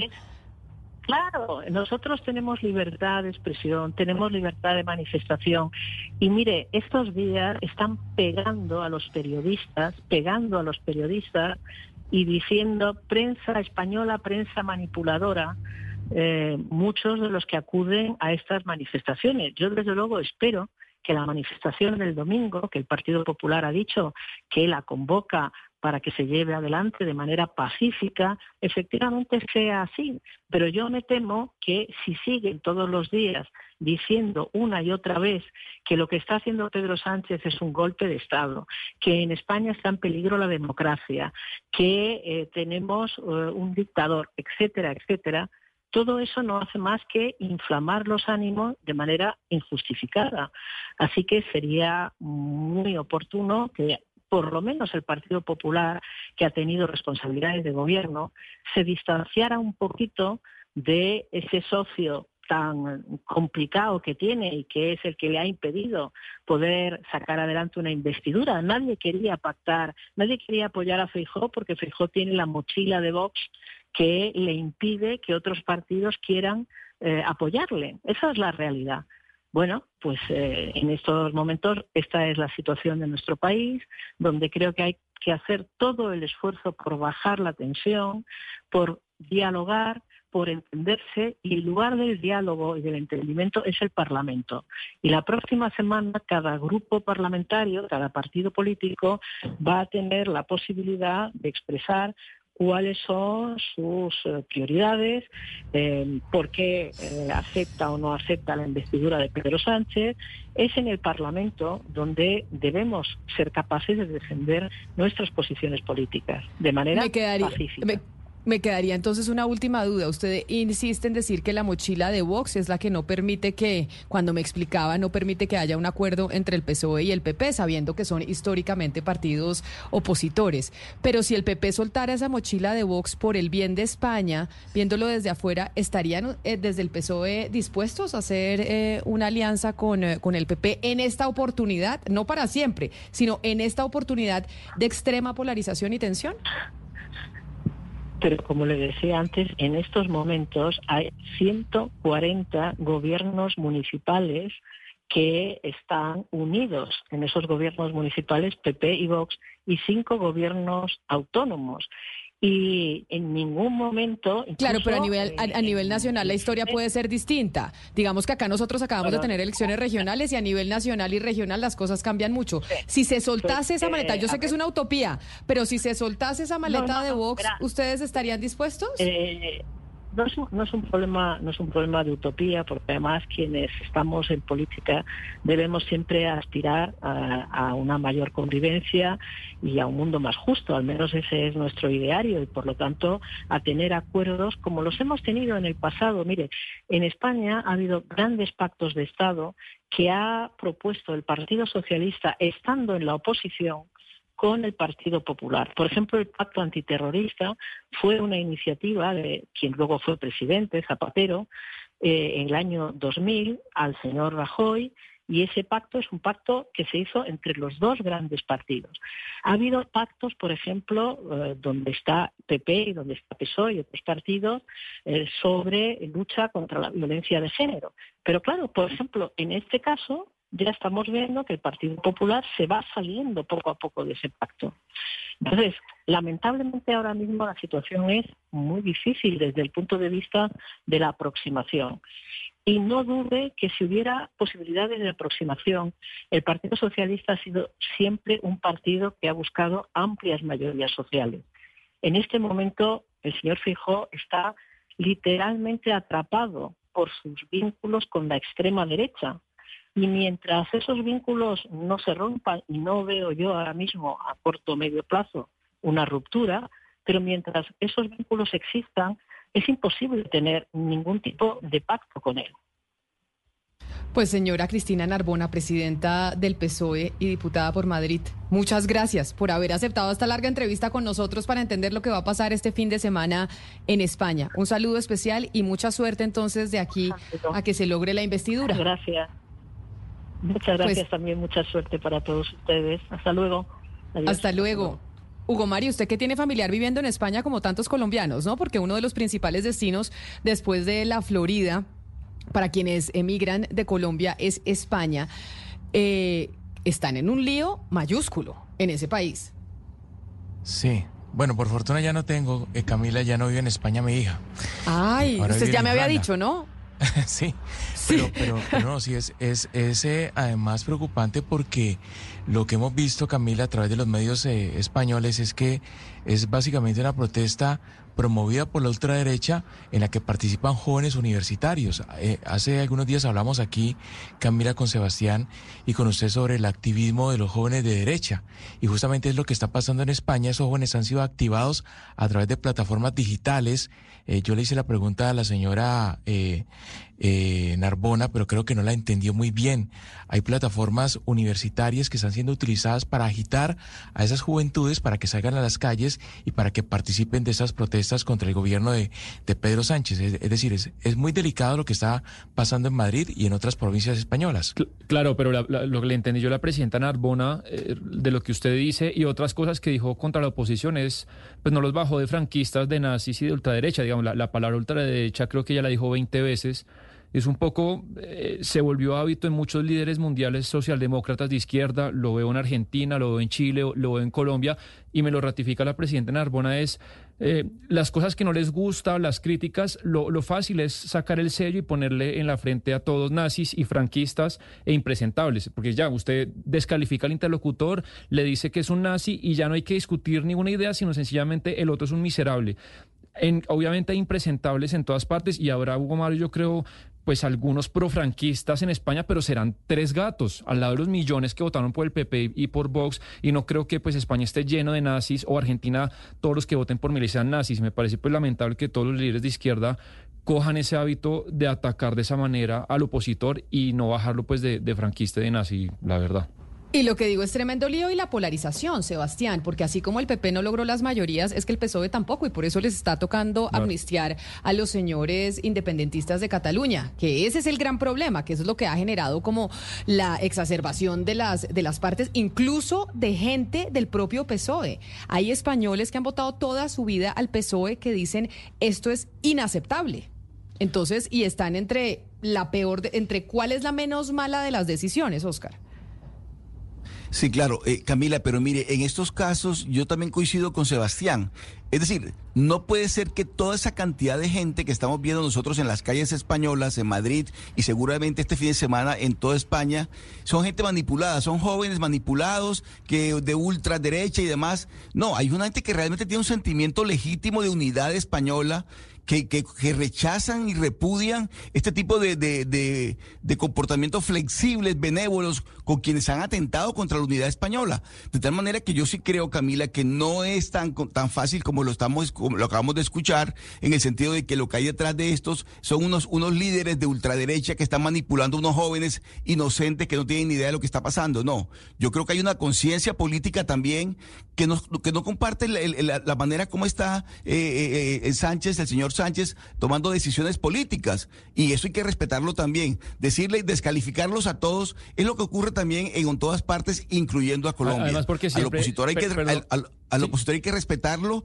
darle un estatus y también ponerse en el plan de, ver qué, de qué manera van a lograr acuerdos y consensos. Además porque siempre es la ultraderecha, ¿no? Cuando pareciera que ultraizquierda no existiera y pues el PSOE gobernó con Podemos, que está demostrado, eh, pues los ideólogos de Podemos fueron asesores y amigos de Chávez y de Castro. Entonces, pues, pues digamos que eh, por ese lado también hay dos partes muy extremas de la política española, pues que tienen muchos lunares y muchos cuestionamientos, pero no creo que solamente el del lado derecho.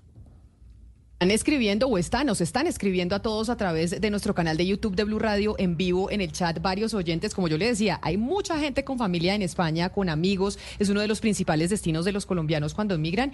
Y efectivamente nos dice, por ejemplo, Dani Pineda, que en España no todos los que están protestando son de Vox, que también hay muchos españoles que no pertenecen a ningún extremo y que claramente no están de acuerdo con este acuerdo, valga la redundancia, entre Pedro Sánchez y los independentistas. Vamos a ver qué pasa el domingo. Seguramente se reportará a nivel internacional sobre esas manifestaciones y qué tan nutridas son. Lucas, ¿hasta cuándo tiene plazo el señor eh, Pedro Sánchez y el PSOE de lograr un acuerdo para convertirse nuevamente en el eh, primer ministro español? Y lo otro que usted dice antes de eso, Camila, las manifestaciones de los últimos días de esta última semana eran convocadas por la ultraderecha y por Vox.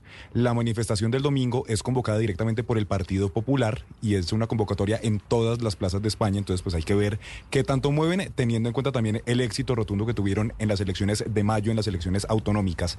Camila, la fecha límite es el 27 de noviembre. Les quedan entonces 17 días para lograr conseguir los votos, pero pues seguramente ya los tendrán porque son 350 escaños y ya tienen asegurados 179. Entonces la única certeza que tenemos ahorita es que Pedro Sánchez seguirá siendo el presidente del gobierno español por los próximos cuatro años, según todo indica.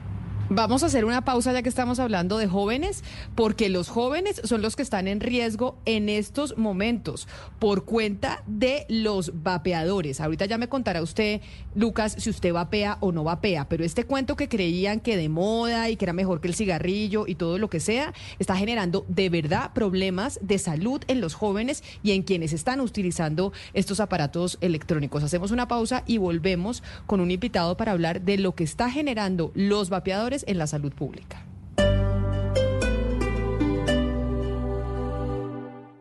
Una de las favoritas por los jóvenes en todo el mundo es Taylor Swift, que anoche tuvo su primer concierto de tres fechas en Argentina, con más de 75 mil asistentes solo anoche.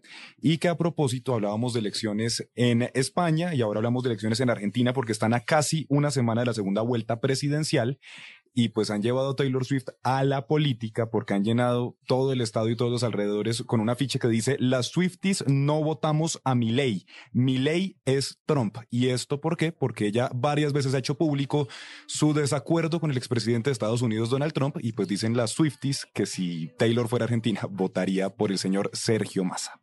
Bueno, pero además ese Swifty no vota mi ley, me parece buenísimo ese cartel, no porque esté de acuerdo o no de acuerdo, sino porque me parece que seguramente quedará para la memoria, Lucas, de esos carteles que uno eh, tiene en su casa para, para recordar ciertos momentos icónicos y esta elección en Argentina sin duda alguna va a ser icónica y vamos a estar pendiente porque no es este domingo, sino el próximo, ¿cierto? Sí, señora, 19 de noviembre, las encuestas están muy reñidas, son una diferencia de cerca de 3, 4 puntos entre Massa y Milei, ganando en casi todas el señor Javier Milei, pero eso pasaba en la primera vuelta, entonces va a estar muy bueno el domingo 19. El domingo es el debate.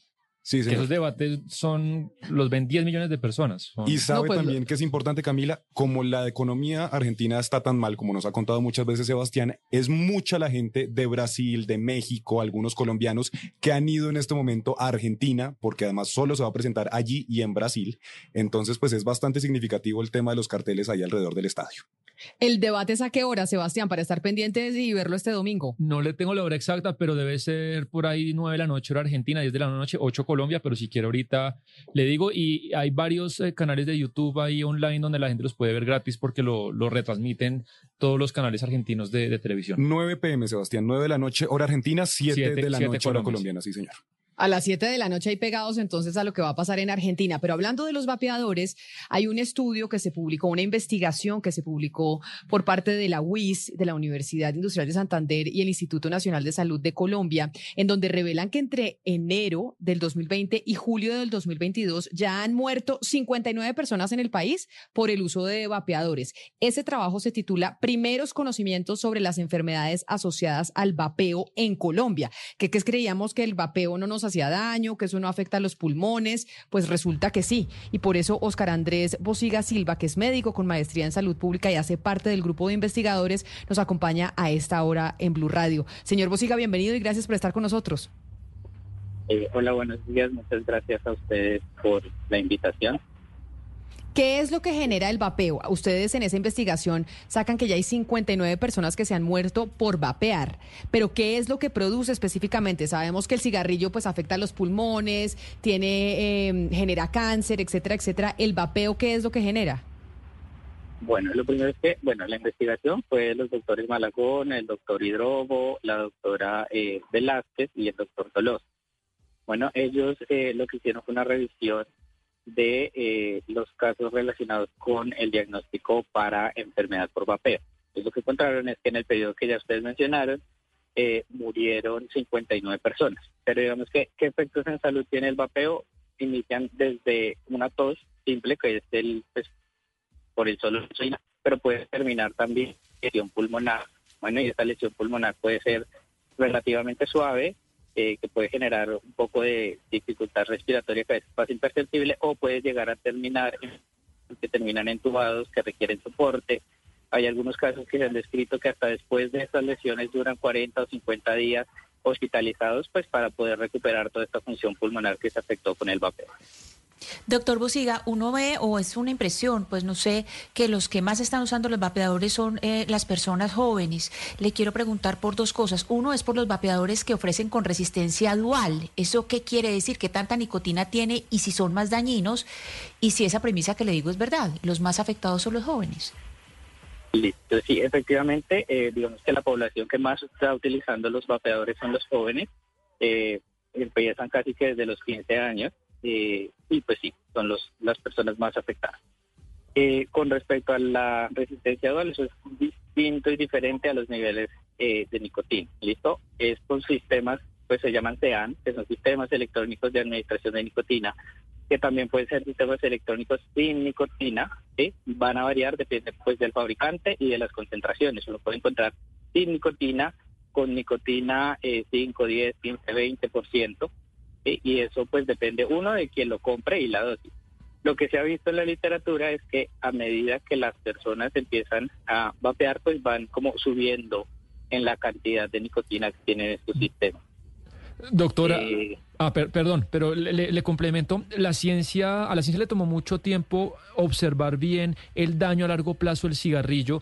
Quisiera extrapolar esa situación al, al vapeador. De los años que ha observado la ciencia, el deterioro es de la misma velocidad, es más lento, es más rápido, haciendo esa comparación a largo plazo, ¿cómo sería en ese entonces?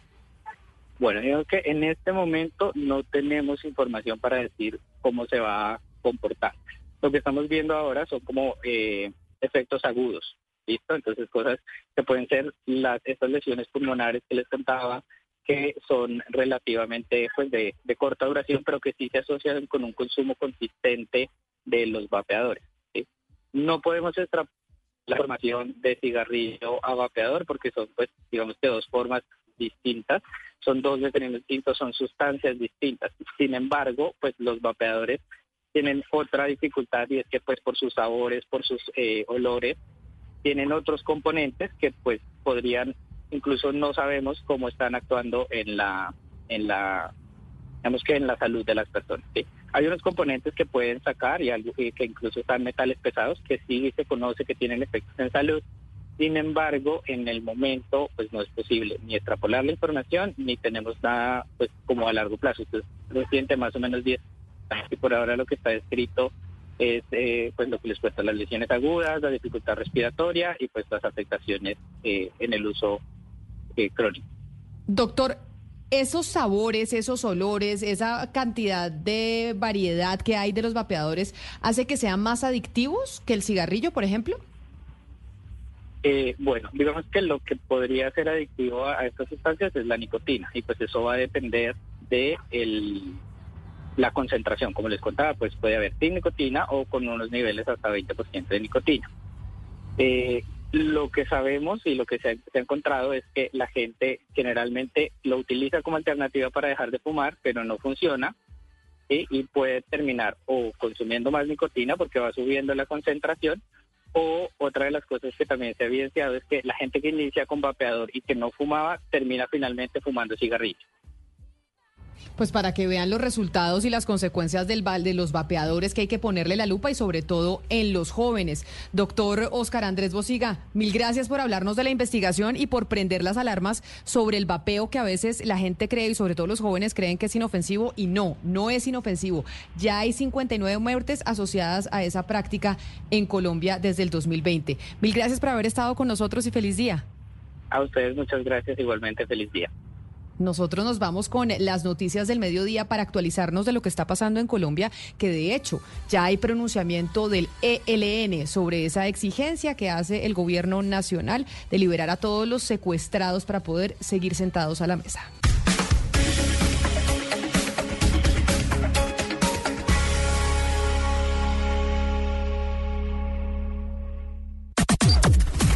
Las noticias del mediodía en Mañanas Blue. Y como siempre al mediodía nos conectamos con los periodistas del servicio informativo de Blue Radio que nos actualizan de lo que está pasando en Colombia y en el mundo. Y mucha atención porque la noticia más importante en Colombia tiene que ver con el pronunciamiento del máximo cabecilla del ELN alias Antonio García, que se pronunció a través de su cuenta de Twitter, Mateo, de su cuenta de X, después de la liberación del padre de Lucho Díaz. ¿Qué dijo el ELN sobre las exigencias que está haciendo el gobierno nacional para poder seguir sentados a la mesa. Sí, señora Camila, buenas tardes. Pues como ya lo hemos dicho, va a estar bastante difícil esa discusión en la mesa de diálogos, ya que el gobierno le ha exigido a la guerrilla del ELN, primero que deje de secuestrar, pero también que liberen a todos los secuestrados. El máximo cabecilla de esta guerrilla, alias Antonio García, acaba de responder y en un eh, pronunciamiento bastante polémico, pues asegura que el ELN no aceptará imposiciones ni chantajes y dice textualmente que no se hagan ilusiones. En el mismo sentido dice que con la liberación del padre de Luis Díaz, la guerrilla le está cumpliendo a la familia y a Lucho y que no existe ningún acuerdo en la mesa sobre las retenciones ni económicas, ni políticas, ni judiciales. Por último, asegura que queda pendiente un punto en la mesa de negociaciones y es la financiación del cese al fuego bilateral, que se debe buscar pues una financiación internacional para que ellos eh, puedan, digamos, avanzar hacia esa idea de dejar de secuestrar. Una pregunta, Mateo, con esta información, ¿queda en firme el ciclo que está previsto en México o podría alterar esta respuesta que es grave y descarada del ELN? Pues hasta el momento sigue firme el ciclo de diálogos que empezaría la semana del 20 de noviembre en México. Sin embargo, pues obviamente este pronunciamiento va a generar una respuesta del gobierno nacional directamente a esta guerrilla porque obviamente este caso pues eh, dejó en evidencia que el secuestro tiene que terminarse para continuar con las negociaciones, pero al parecer la guerrilla no está dispuesta todavía. Tocará ver entonces las reacciones de Oti Patiño, de Iván Cepeda y de toda la delegación del gobierno frente a este nuevo pronunciamiento que deja en evidencia pues que la guerrilla por el momento no le interesa terminar con los secuestros y que además ve esta exigencia del gobierno y del país como un chantaje a las negociaciones. Mateo, este mensaje que hace Antonio García y que lo estamos viendo, quienes están conectados con nosotros a través de nuestro canal de YouTube, están viendo expresamente lo que escribió el líder del LN, el máximo líder.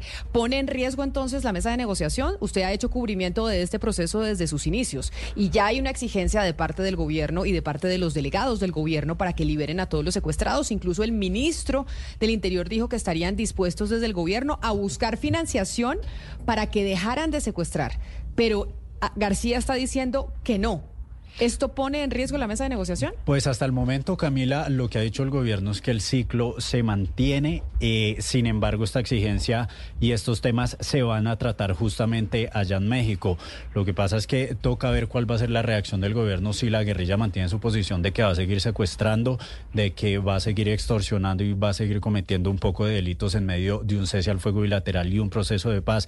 Hasta el momento, pues el gobierno le plantea esta exigencia que se supone debería cumplir la guerrilla, pero ellos también van a poner algunas condiciones en todo esto para ver hasta qué punto cede el gobierno, hasta qué punto cede la guerrilla y si logran conciliar en este nuevo ciclo algunos de estos acuerdos, pues para que no se ponga en riesgo justamente ni el cese ni la mesa. Pues muchas gracias, Mateo. Estaremos muy atentos a la reacción, por supuesto, del comisionado de paz, Daniel Rueda, y también a los delegados de la mesa de negociación del gobierno para los diálogos con la guerrilla del ELN. Y ahora hablamos de otro grupo al margen de la ley, del Clan del Golfo. Hay una denuncia muy grave. Durante 2023, el Clan del Golfo ha obtenido más de 57 millones de dólares por la migración en el Darién, según la advertencia y la denuncia que hace un informe de la ONG Human Rights Watch. Héctor David Santamaría. Entre abril de 2022 y junio de 2023, la ONG Internacional visitó en cuatro oportunidades la selva del Darién, donde pudo entrevistar a cerca de 300 migrantes de las más de 500 mil personas que han cruzado el tapón, especialmente de nacionalidad venezolana. Según Juanita Goebertus, directora para las Américas, las exigencias en documentación por parte de los países de tránsito es la principal causa que lleva a que las personas tomen rutas irregulares, y es ahí donde el Clan del Golfo cobraría en promedio 125 dólares a cada persona que cruza el Darién, y calculados por la organización podría llegar a 57 millones de dólares entre enero y octubre de este año. Lo que reportan los migrantes es que de alguna manera el Clan del Golfo ilegalmente provee seguridad en esa zona a punta de estos cobros. Cuando las personas cruzan la frontera hacia Panamá, se enfrentan a toda suerte de bandas criminales. Como recomendación a los gobiernos de la región le pide que deberían poner en marcha un régimen de protección temporal para los migrantes. A esta hora la Registraduría Nacional revela que en las pasadas elecciones regionales del 29 de octubre esa entidad recibió más de 60 mil ataques a sus plataformas. Gracias a la ciberseguridad, dicen desde la registraduría, los ataques no tuvieron ninguna consecuencia. Esto es pan de cada día, los ataques cibernéticos. Kenneth Torres. Hola Camila, sí, efectivamente lo ha dicho hace unos instantes el propio registrador nacional del Estado Civil, quien también ha manifestado que la diferencia de los escrutinios aquí en la ciudad de Bogotá fue de apenas de 235 votos, con una diferencia del 0.14% con referente a lo que fue el escrutinio y el preconteo que fue con el que se inició o con el que se declaró o se conoció que el alcalde sería los nuevos mandatarios regionales y lo demás. Al respecto también pues habló sobre los ciberataques y ha dicho que la diferencia eh, con referente al inmediatamente el año anterior fue más de 60 mil personas las que intentaron ingresar de manera eh, de recibir algún tipo de ataque las plataformas que tiene la registraduría. Nadie sabe, recibimos 50 millones de ataques ese día para tumbar el aplicativo de consulta y supuesto de votación.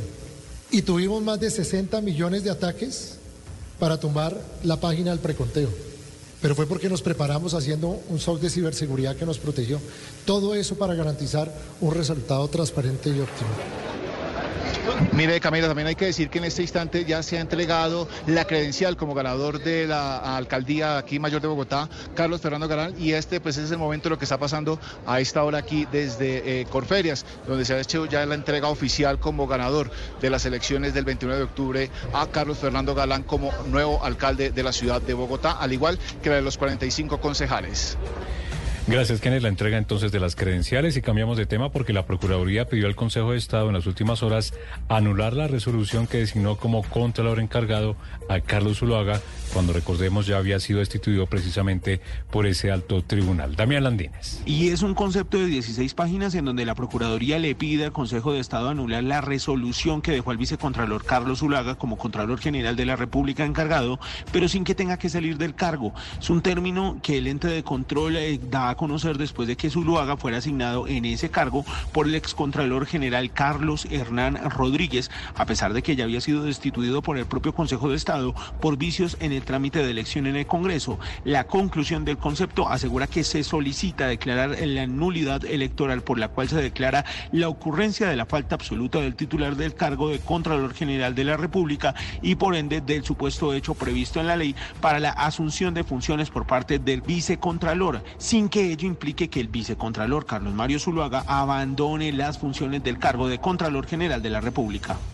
Damián, gracias. Y como ya se conoció ayer, el Consejo de Estado anuló la elección del congresista del Pacto Histórico Alexander López. La vicepresidenta Francia Márquez hizo, Santiago Rincón, una férrea defensa de quien ha sido su promotor político, porque recordemos que quien ha promovido a Francia Márquez en política es precisamente el excongresista López. Desde la precandidatura, Camila, con las buenas tardes, ¿usted se acuerda cuando la vicepresidenta, ahora vicepresidenta Francia Márquez, estuvo en la consulta del Pacto Pacto Histórico.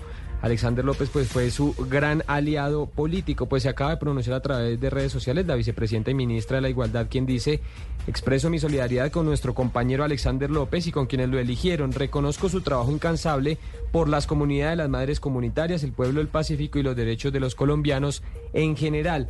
Confío en que su apelación ante el Consejo de Estado traiga justicia a esas miles de colombianas y colombianos que creen en su proyecto político. Desde cualquier lugar seguiremos trabajando por Colombia. Como usted lo dice, aquí nadie se rinde carajo, es el mensaje de la vicepresidenta en apoyo a su compañero político Alexander López. Y volvemos a la Procuraduría porque en las últimas horas se abrió una investigación contra dos funcionarios del Invías por posibles irregularidades en un contrato que supera los 13 mil millones de pesos ejecutado con el patrimonio autónomo del fondo denominado Colombia en Paz. Juanita Tobar.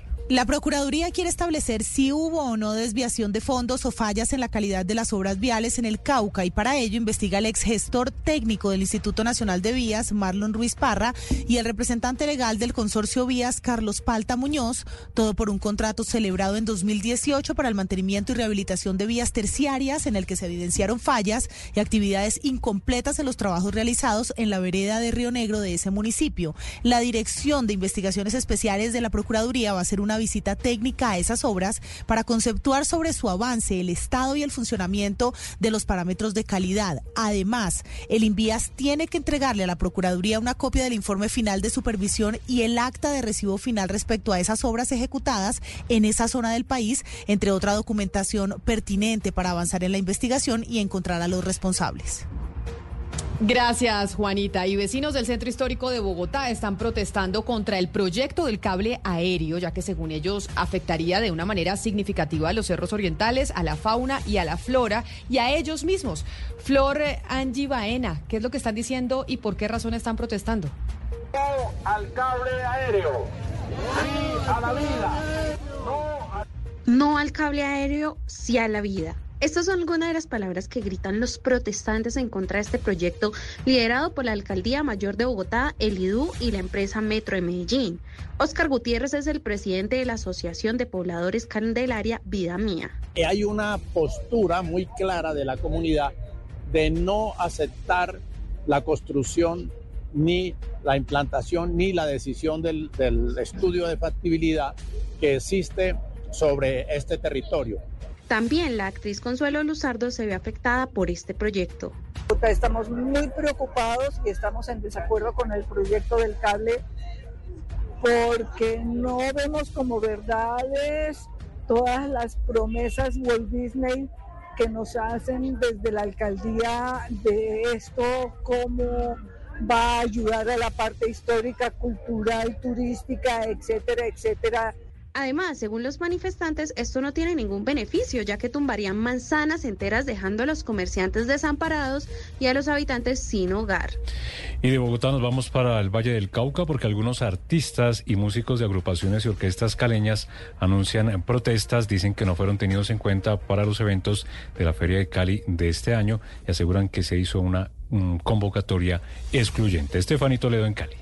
Decenas de músicos y orquestas se presentaron a las afueras de la Secretaría de Cultura de Cali para reclamar las cuestionables condiciones en las que se habría abierto la convocatoria para elegir a los grupos que se van a presentar en la versión de la Feria de Cali 2023. Karen Valencia, cuyo nombre artístico es la Negra de la Salsa, manifiesta que esta convocatoria estaría prevaleciendo la participación de artistas internacionales. De que hayan garantías, de que se respete el derecho al trabajo de que se dignifique al artista local. Los artistas locales manifiestan que este tipo de acciones vulneran los derechos de aquellas agrupaciones que a través del tiempo han luchado para posicionarse en el mercado musical. Por su parte, la Secretaría de Cultura no ha emitido un pronunciamiento oficial.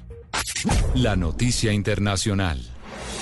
12 del mediodía, 15 minutos. La noticia internacional llega desde la Franja de Gaza, donde la Cruz Roja acaba de emitir un comunicado en el que señala que el sistema de salud de la Franja alcanzó un punto de no retorno y exigió poner fin a los ataques contra hospitales del territorio palestino.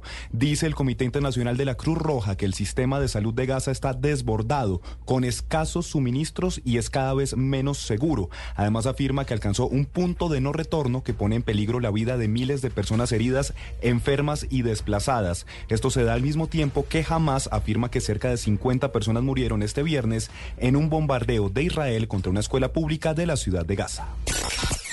La noticia deportiva. La noticia deportiva llega desde Arabia Saudita y es que el Al Hilal ha decidido suspender la inscripción de Neymar en la Liga Árabe a partir de diciembre. Esto debido a la lesión de rotura del ligamento cruzado anterior y de menisco en la rodilla izquierda que sufrió Ney el pasado 18 de octubre en el partido de Uruguay contra Brasil.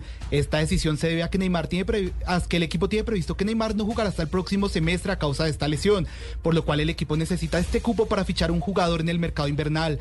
Pese a esta decisión, Neymar seguirá vinculado al equipo y su tema contractual no se verá alterado. Eso sí, si llegase a recuperarse antes de julio, no podrá jugar. Las principales tendencias en redes sociales. A esta hora tendencia en redes sociales Megadeth, un grupo de música estadounidense de thrash metal, el cual confirmó a través de su cuenta oficial que regresará el próximo 21 de abril a 2020, de 2024 a Bogotá en el Movistar Arena. Las boletas que oscilan entre 328 mil pesos y 529 mil pesos comenzarán a venderse a partir del 17 de noviembre para el público general.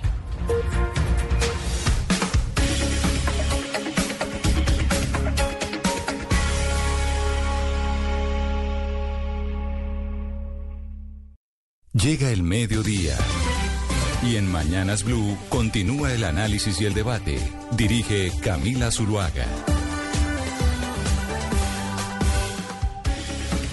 Son las 12 del día, 17 minutos, y les damos la bienvenida a quienes están conectados con nosotros todavía a través de nuestro canal de YouTube de Blue Radio en vivo y a quienes estaban en sus noticias locales en Cali, en Medellín, en Barranquilla y en Bucaramanga. Seguimos conectados con ustedes. Y precisamente hablando de Cali, Hugo Mario, usted estaba desconectado, pero Alexander López es de su región, el congresista del Polo Democrático, que bueno, ya el Consejo de Estado le anuló su elección. Salió la vicepresidenta Francia Márquez a defenderlo de forma férrea, porque recordemos que él ha sido uno de los principales promotores de la carrera política de la vicepresidenta. ¿Usted eh, cree que puede ser posible que Alexander López, ya no congresista y que trinó y que dijo que seguían adelante, puede estar sonando para ministro? Ya que se habla tanto de un eh, remesón en el gabinete ministerial el próximo año por parte del presidente Petro, este es uno de los nombres que empieza a estar disponible. No sería extraño, Camila. Alexander López es muy cercano a Gustavo Petro, apoyó eh, sus campañas presidenciales siempre. Eh, obviamente apoyó también en esta última campaña a Francia Márquez. Era el presidente del Pueblo Democrático cuando avaló a la precandidata a la presidencia Francia Márquez y desde entonces fue muy cercano a ella. Siempre se le vio en tarima junto a la vicepresidenta, obviamente también al lado del presidente. Es, eh, digamos que uno de los congresistas más leales y seguramente el presidente Petro, pues ya por fuera del Congreso lo va a, a, nombrar en algún cargo importante. No sé si un ministerio, pero seguramente va a ser un hombre muy importante en el Ejecutivo, Camila. Pues seguramente sí. es un nombre que queda libre y muchas veces desde el gobierno nacional se buscan nombres y Alexander López podía estar o entra entonces dentro de la baraja de posibles nombrables ahora que ya no está en el Congreso de la República. Les anunciábamos cuando empezábamos esta media mañana en Mañanas Blue que ayer en la tarde el fiscal Francisco Barbosa solicitó la imputación de cargos a siete exfuncionarios de la administración de Daniel Quintero y seis particulares, Ana Cristina. Y las entidades de las que estuvo hablando el fiscal y que están involucradas en esa investigación son Metroparques y Buen Comienzo. Y precisamente nosotros sobre Metroparques, corríjame usted, fuimos los, los primeros en presentar ese macrocaso de denuncia de la veeduría Todos por Medellín. Sí, eh, recuerde Camila de Oyentes que aquí estuvimos con la directora Piedad Patricia Restrepo haciendo la denuncia del macrocaso donde ellos eh, estaban denunciando una presunta cartelización en la cual varias entidades privadas eh, tenían nexos con entidades públicas como Metroparques, la Alcaldía de Medellín, el INDER y el área, el área metropolitana. Ayer cuando vino el fiscal Barbosa, Camila básicamente se concentró en cuatro puntos, tres de ellos estaban relacionados con Metroparques. Primero, por el mantenimiento de parque, del Parque de las Aguas, que eran eh, contratos celebrados entre Metroparques y el área metropolitana. En segundo lugar, el apoyo logístico, contratos de Metroparques con el INDER. En tercer lugar, eh, mantenimiento de zonas verdes, el contrato entre la Secretaría de Infraestructura y Metroparques, es decir, tres con Metroparques. Y cuarto es eh, Buen Comienzo, pues que es uno, digamos, de los escándalos más grandes que ha tenido la alcaldía de Medellín. Pero todo lo que era relacionado con Metroparques evidentemente estaba eh, en la denuncia que hizo Piedad Patricia Restrepo de la veeduría Todos por Medellín. Eso fue el pasado 20 de septiembre. Recordemos lo que ella nos dijo en ese momento de lo que usted nos está contando, Ana Cristina, que es precisamente insumos que toma el fiscal general de la Nación para hacer estos anuncios ayer en Medellín. Nosotros estamos denunciando el día de hoy una cartelización, un cartel de la contratación en Medellín. ¿Cómo fue posible este cartel? A través de la entrega de miles de millones de pesos a una empresa del conglomerado público del Distrito de Medellín que se llama Metroparques, empresa industrial y comercial del Estado que por la naturaleza de su manual de contratación no tiene que entregar los recursos públicos vía licitación, sino que lo puede hacer a través de invitaciones privadas donde lo único que se le exige en el manual de contrataciones que invite a tres, justo las que viene invitando. Lo que encontramos es que eh, más o menos mm, en Metroparques ha recibido casi medio billón de pesos a través de convenios interadministrativos. Nosotros tomamos una muestra de 280 mil millones en 40 convenios interadministrativos, donde el 99% de esos recursos provienen del área metropolitana del Valle de Aburrá, del INDER, que es otra entidad del, del conglomerado dedicada al deporte y a la recreación, y del propio, de la propia alcaldía de Medellín a través de diversas secretarías. ¿Qué encontramos? Una alianza, eh, un acuerdo tácito entre servidores públicos de estas entidades y empresas contratistas para rotarse la contratación, para eliminar la competencia, fingir que compiten cuando en realidad no lo hacen y 22 empresas están recibiendo 122 mil millones entre 2020 y lo corrido del 2023. Ahí nos explicaba la doctora Piedad Restrepo precisamente qué consistían esas denuncias. Acá haciendo memoria, recordemos que el alcalde Daniel Quintero, ahora exalcalde, alcalde en ese momento, nos escribió y nos dijo nosotros, o sea, yo quiero hablar y quiero desmentir todo esto que, que están diciendo. Fue una entrevista muy difícil en ese momento, fue el 21 de septiembre, porque fue una entrevista supremamente confrontacional con el exmandatario. Acá tenemos una parte de lo que nos dijo Daniel Quintero ese día. Este Empecemos por la Junta de Metroparques en, en 2020. en 2020 la Junta Directiva de Metroparques modificó el objeto social, el objeto social que tenía para incluir actividades como el mantenimiento de infraestructura y aseo y eh, eh, lo que es eh, mm, cosas ambientales como mantenimiento de zonas verdes, movilidad, entre otras. Con eso Metroparques dejó de dedicarse a las actividades de, lo que lo, que hizo fue dedicarse a, las actividades de, la, industria del entretenimiento. Hay que decir una cosa y es que... No, no, no, pero una corrección, Ana Cristina, porque el Metro Parque se dedica a administrar parques, entre otros el parque. Sí, por eso, pero le modificaron, le modificaron todo, le modificaron todo precisamente para convertirla en un nodo de toda esta contratación que estamos diciendo. Entonces, ¿qué pasa con esa eh, eh, con esa modificación? Esa modificación lo que hace es habilitarla para actuar solamente como intermediaria en la contratación de, de bienes y servicios. ¿Para qué? Para pegarse del INDER, para pegarse de alcaldía y para pegarse de área metropolitana. Todos sabemos que Juan David Palacio pues, fue nombrado porque es que ese, término empieza a ser ya sugestivo. ¿Qué significa ¿Cómo así que es? Pues para habilitar para hacer todo ese tipo de contrataciones y hacer esas contrataciones con estas empresas de papel. Ah, y que, y que aparecen, el, y que aparecen en el SECOP y son empresas que unas se validan a otras. Hay es como una endogamia. hay, hay un sistema de endogamia entre las... Eso lo tiene que hacer un juez. Claro, pero por eso... Yo, sé tu interés de defender a todos por Medellín, tú eres su moderadora, yo no sé si te pagan o no, pero, pero vives allá. Pero alcalde, yo sí le voy a pedir un poco de respeto porque Ana Cristina acaba de pues, aclarar que no le pagan. Y si le hubieran pagado, no, no, tendría absolutamente nada de malo. Exacto, es que ese es el punto. Yo no tengo por, qué responderle, yo no tengo por qué responderle al alcalde si me pagan o no. Es que eso, eso no es su asunto. Pero le pagan, le han pagado. Y usted, no, no, no, eso no es asunto suyo, señor alcalde. Ah, y en este momento le pido, no. Pero si le han pagado. Mira, esa, manera de decir mentiras al aire, Camila, me parece que es inaceptable. No, estoy preguntando. pero además, alcalde, alcalde, acá, y yo entiendo cuando usted se comunicó con nosotros. Si trabajan como operadores políticos, yo les tengo que responder como operadores políticos. ¿Quién está trabajando como operador político, alcalde Quintero? Ana Cristina está trabajando como operador político.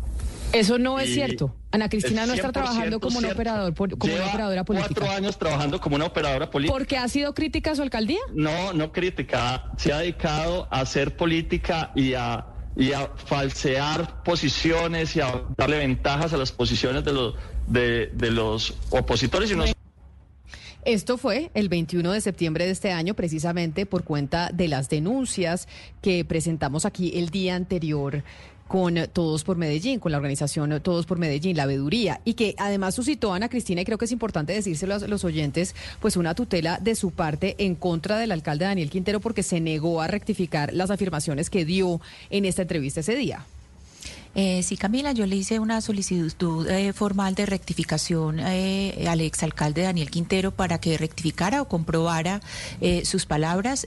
no respondió a mi solicitud, pues respondió diciendo que él había preguntado y no afirmado. Obviamente acabamos de ver que él afirmaba en vista de que él no hizo la rectificación y eso afecta mi nombre y mi, y mi honra, pues lo tengo bajo una acción de tutela. Pero Camila, déjeme concentrarme un poco en los nombres que menciona Fiscalía para ver eh, la, pues para verificar eh, esto de la denuncia de todos por Medellín. Las personas que entran eh, en este anuncio de imputación de siete funcionarios son los siguientes: Alexandra Gudelo de la Secretaría de Educación, que nosotros ya sabemos, pues ya hemos hablado mucho de esta funcionaria, Natalia Urrego Arias de, la Secretaría de Infraestructura Física entre 2020 y 2022, Jorge Enrique Liévano, gerente de Metroparques entre 2020 y 2021, María Eugenia Domínguez, gerente de Metroparques entre 2021 y 2022, Álvaro Alonso Villada García, representante del área metropolitana entre 2020 y 2022, Diana Paola Toro Zuleta, directora del INDER Medellín entre 2020 y 2021, y finalmente Lina María Gil Zapata, directora técnica de Buen Comienzo, que esto este pues no, no entraba en el en la denuncia de todos por Medellín. Hay que recordar que esta también, esta persona también fue funcionaria de Luis Pérez Gutiérrez. Pues escuchemos lo que dijo ayer el fiscal general Francisco Barbosa, que ese pronunciamiento que dio en su visita a Medellín, pues obedece a toda esta historia que estamos escuchando y que hemos tenido aquí en estos micrófonos desde septiembre. La Fiscalía General de la Nación solicitará audiencia de imputación en contra de siete exfuncionarios de la Alcaldía de Medellín y seis particulares por presuntas irregularidades en contratación. Los elementos de prueba dan cuenta de múltiples anomalías en el trámite y celebración de seis contratos que superan en valor los 67.586 millones de pesos. Y es precisamente esto que acabamos de escuchar del fiscal general de la Nación lo que quiero que hablemos nuevamente con la directora de la veeduría Todos por Medellín, Piedad Patricia Restrepo. Doctora Restrepo, bienvenida, mil gracias por estar con nosotros. Gracias a ustedes, Camila y Ana. Este pronunciamiento del fiscal general que acabamos de escuchar, muy corto, ¿obedece específicamente a las denuncias que ustedes trasladaron a la fiscalía en contra del alcalde Daniel Quintero? En contra de eh, varios servidores y exservidores, eh, Camila, y sí, corresponde a denuncias en los cuatro casos que hemos realizado, tres relacionados con el macrocaso que presentamos eh, ese 20 de septiembre con ustedes aquí también en Mañanas Blue. Tres denuncias las hicimos en el primer trimestre del 2021 una sobre buen comienzo, la otra sobre zonas verdes, la otra sobre presupuesto participativo del año 2020 y la última, el último caso fue este año, denunciamos en mayo de 2023 todo lo relacionado con el mantenimiento del Parque de las Aguas. Pero entonces ahora quiero que hagamos memoria un poco de lo que pasó en ese mes de septiembre que pues fue muy complejo porque claramente el alcalde Daniel Quintero, ahora exalcalde, pues salió a atacarlos a ustedes por todos los lados. Él incluso anunció medidas judiciales en contra de todos por Medellín. ¿Qué pasó con eso? Bueno, vamos por partes. Es un poquito largo, pero yo lo voy a tratar de resumir porque sé que el tiempo que ustedes tienen es corto. Lo primero es que cuando yo escucho de nuevo la entrevista del día siguiente con Ana Cristina, eh, me siento identificada, siento identificada nuestra organización Todos por Medellín, porque nosotros hemos sido también víctimas de la estigmatización y de la estrategia que tiene el exalcalde Daniel Quintero para no responder eh, frente a todos los hechos, presuntos hechos de corrupción en el conglomerado del cual es, pues realmente él era el líder al elegir a sus secretarios, gerentes, directores, etcétera, etcétera, y a la mayoría de los miembros de las juntas directivas que toman decisiones trascendentales, como la que mencionó en la entrevista Ana Cristina sobre el cambio del objeto social de Metroparques. En ese orden de ideas, lo que nosotros vemos es una estrategia de desprestigio. A nosotros nos ha dicho desde el día uno que no éramos veeduría, que éramos revocatoria, que no éramos apartidistas, que pertenecíamos al centro democrático, que éramos uribistas, etcétera, etcétera, etcétera. Más recientemente dice que no somos una veeduría ciudadana.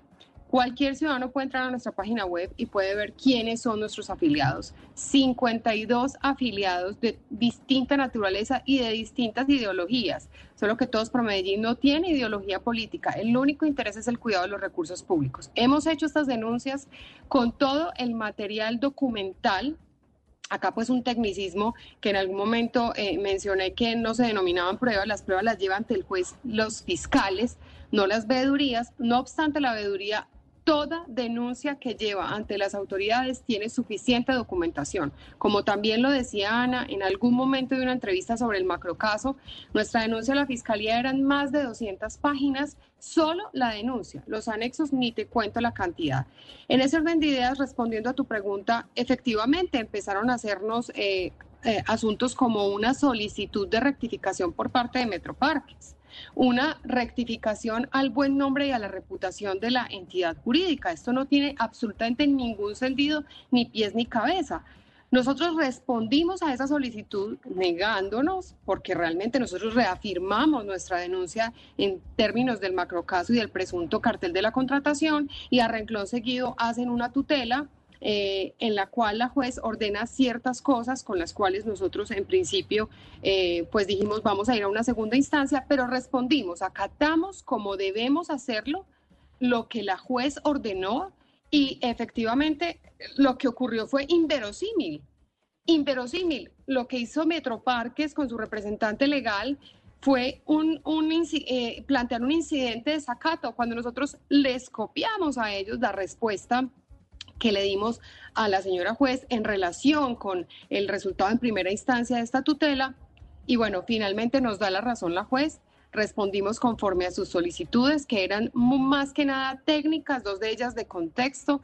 Eh, y en ese orden de ideas estamos firmes en nuestra denuncia y creo que el día de ayer, con las decisiones que toma la Fiscalía General, da cuenta de que gran parte de eso que dijimos ya está siendo eh, de alguna manera ratificado con estas imputaciones, porque tres de las redes que veíamos eran siete y que explicamos con el acompañamiento de Ana Cristina Tres eh, aparecen el día de ayer en relación con estos contratos donde hay imputación para exfuncionarios y contratistas. Sí, directora, yo diría que más que técnicas son de forma. Eh, eh, eran de forma porque, pues, digamos, en la rectificación había algo que en algún momento, en, una charla muy larga, no se dijo presunto cuando se había dicho durante toda la charla presunto. Entonces son cosas de forma, nada, nada de forma, nada de fondo.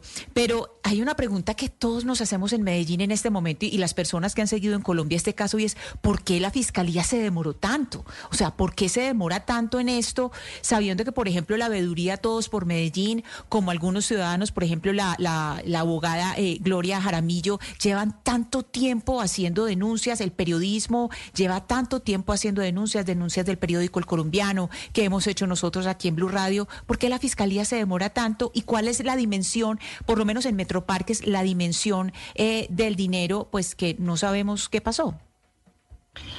Mira, Ana, yo creo que esa pregunta hay que hacerla directamente a la fiscalía. Creo que pues nosotros a nosotros no nos corresponde. Yo creo que de forma propositiva Creo que hay un interés genuino de toda la ciudadanía en Medellín de que haya investigaciones sobre lo que ocurrió en este eh, gobierno, el gobierno liderado por Daniel Quintero porque realmente los casos denunciados son muchísimos, no solo los de todos por Medellín. En ese orden de ideas, poner los ojos a esta ciudad, a lo que pasó con la contratación, yo sí creo que es un clamor ciudadano. Nosotros como veeduría de verdad agradecemos y vemos con beneplácito lo ocurrido ayer. Eh, y todos los ciudadanos quisiéramos que en los delitos contra la administración pública que comprometen nuestros recursos públicos, la verdad hubiese más celeridad. Eh, creo que esto no fueron casos aislados, en principio de pronto se pensó eso, creo que la prensa, más que nada la nacional, eh, pensaba que era una lucha entre unos empresarios y un alcalde, eh, etcétera, etcétera. Y lo que había aquí de verdad era un asunto bien complejo en relación con el manejo de los recursos públicos, la transparencia, el acoso a quienes hacemos control social, a quienes hicieron control político. Eh, fue permanente desde el día uno y en ese orden de ideas, pues el panorama en la ciudad no fue bueno desde el día uno hasta, hasta hoy, incluso con el proceso de empalme. Eh, la celeridad de las autoridades y la ciudadanía es un clamor y de verdad lo seguimos pidiendo con todo con todo respeto, por supuesto, a los procesos de cada una de las entidades del Estado. Directora Restrepo, directora Restrepo, expliquemos eh, de la manera más, eh, digamos, simple posible en qué consiste lo que se hizo con Metroparques, para que, para que la, audiencia entienda cuál fue ese, esa alianza, porque son siete funcionarios que son de eh, la eh, alcaldía de, Medellín, pero también hay seis particulares, que fue básicamente lo que ustedes denunciaron, la alianza de lo público y lo privado para extraer recursos públicos. Expliquemos y concentrémonos en, que, en Metroparques y quiénes son los implicados. Bueno, hay que reiterar de nuevo eh, que hablamos de presuntos, solo serán los jueces los que determinen si ocurrieron sí o no esos delitos eh, que presumiblemente, eh, nos decía ayer el fiscal, pues se cometieron y principalmente el núcleo fue Metroparques como entidad, empresa industrial y comercial del Estado. Pues es resumir un poco lo que ustedes pusieron al inicio. Creo que no hay nada distinto a eso. Es cómo se usa una figura, ni siquiera se usa, se abusa. Los convenios interadministrativos per se no son ilegales. De hecho, son una figura muy importante para un trabajo, por ejemplo, en el conglomerado público del Distrito de Medellín. No obstante, cuando se usan meramente como una formalidad para hacer una intermediación y beneficiar a unas empresas particulares simulando que hay competencia cuando no la hay y para beneficiar a estas empresas, no solo para que se queden con los contratos, sino nosotros también hemos denunciado presunto peculado, es decir, para desviar recursos a particulares, para no generar una inversión en las comunidades que lo necesitan con bienes y servicios, que es lo que se espera del Estado sino para beneficiar realmente unas empresas y que esas empresas terminen enriquecidas. Es un poco lo que nosotros estamos denunciando en muchos de los casos. Entonces, fíjense ustedes que es un abuso del derecho eh, y realmente, pues, eh, de comprobarse esto, eh, hay que replantear totalmente el manejo del conglomerado público del Distrito de Medellín. Esto no nos puede volver a pasar. Y no es solo el uso de Metroparques, otras entidades y ha habido otras denuncias por otras personas no por nosotros, no por otras entidades, por ejemplo el caso de la EDU, de la ESU, donde se abusa de esa figura y se usa a estas empresas, las, a las empresas industriales y comerciales, para generar estos manejos eh, que son irregulares y que finalmente pueden llegar a ser ilegales cuando pues así un juez lo diga. Eh, directora Piedad Patricia Restrepo, yo sé que en, la, en, pues en el macrocaso que ustedes denunciaron de Todos por Medellín no está incluido buen comienzo, no obstante, es un caso que ustedes también eh, han estudiado, pero la invito a que oiga una cuña que pasa por Blue Radio eh, y yo voy a comentar algo y después le hago una pregunta. Escuchemos la cuña, por favor. En Medellín todos los niños tienen un gran comienzo. Con transparencia potenciamos el programa Buen Comienzo y ampliamos sus cupos a un máximo histórico. Ahora son 90 mil niños y niñas que acceden a oportunidades desde su primera infancia. Medellín, mejor que nunca. Alcaldía de Medellín. Bueno, ahí hay, eh, por favor, pongamos un cuadro, un cuadro eh, que tiene todo el histórico de niños atendidos en Buen Comienzo. Hay que entender que Buen Comienzo es un programa de atención a primera infancia que tiene cuatro aspectos distintos, tiene cuatro facetas distintas. Eh, si podemos poner, por favor, en pantalla para que las personas que nos acompañan en YouTube puedan ver. Este, este programa, esta, esta cuña que acabamos de oír, dice que 90 mil niños atendidos es el histórico más alto. Esa es una verdad a medias. ¿Por qué es una verdad a medias? El histórico más alto eh, se dio digamos, si uno va a ver los números en atención de niños de 0 a 5 años, se dio en, en el año 2012, que fue de 91.394, que si uno lo suma con las madres gestantes, con la atención que se dio a madres gestantes, pues el total sería de 124.796. Pero uno ahí tendría que mirar algo, y es que eh, en esa época se atendían mucho más niños que ahora. Es decir, ahora la alcaldía de Medellín no solamente atiende menos niños, es decir, tiene una cifra superior, pero también porque atiende menos niños. Pero también hay que decir que la alcaldía de Medellín tiene un presupuesto muy superior al que tenía, por ejemplo, la alcaldía de Federico Gutiérrez. Efectivamente, si uno mira las cifras a 2022, la alcaldía de Medellín a niños entre 0 y 5 años atendió a 90.009. Si uno le suma las madres gestantes que fueron 12.317, sería 92.195. Entonces, digamos, es una verdad, es una verdad a medias, porque eh, sí, atiende, es, eh, digamos, históricamente en comparación, sí es eh, el año en que ha atendido más niños en comparación comparación con los niños que están inscritos, pero también hay que decir algo histórico y esto sí también es una cifra histórica, y es que a junio de 2023, Camila y oyentes, se presentó la desnutrición crónica más alta jamás registrada en Medellín, desde que se registra este tipo, desde que se tienen este registro de datos. ¿Por qué? Porque para junio de 2023 había 9.8% de niños con desnutrición crónica en Medellín, y estos son eh, datos que, que vienen del eh, CENIN, que definen que hay un grupo, es decir, de los niños atendidos son 77 mil 347 niños y niñas menores de 5 años, que son el 46% de la población, de los cuales 7.544 fueron diagnosticados con desnutrición crónica. Entonces, eh, eso sí es histórico y eso no se había registrado nunca. Yo quisiera, eh, señora Piedad Patricia Restrepo, que usted nos ayudara eh, con esta, digamos, con este fact-check que estamos haciendo de esa cuña de la alcaldía de Medellín.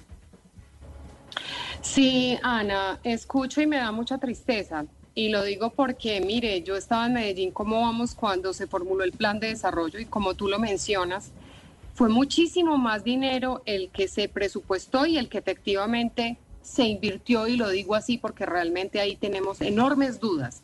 Colombia desde hace más de 20 años tiene planeación y gestión por resultados, lo que significa que no solo importan las coberturas, importa el impacto de las coberturas en la salud, en la, en la educación, etcétera, etcétera. En este caso, planteado para buen comienzo, el gran reto era bajar la desnutrición crónica, tres puntos porcentuales, de 7.6% a 4.6%.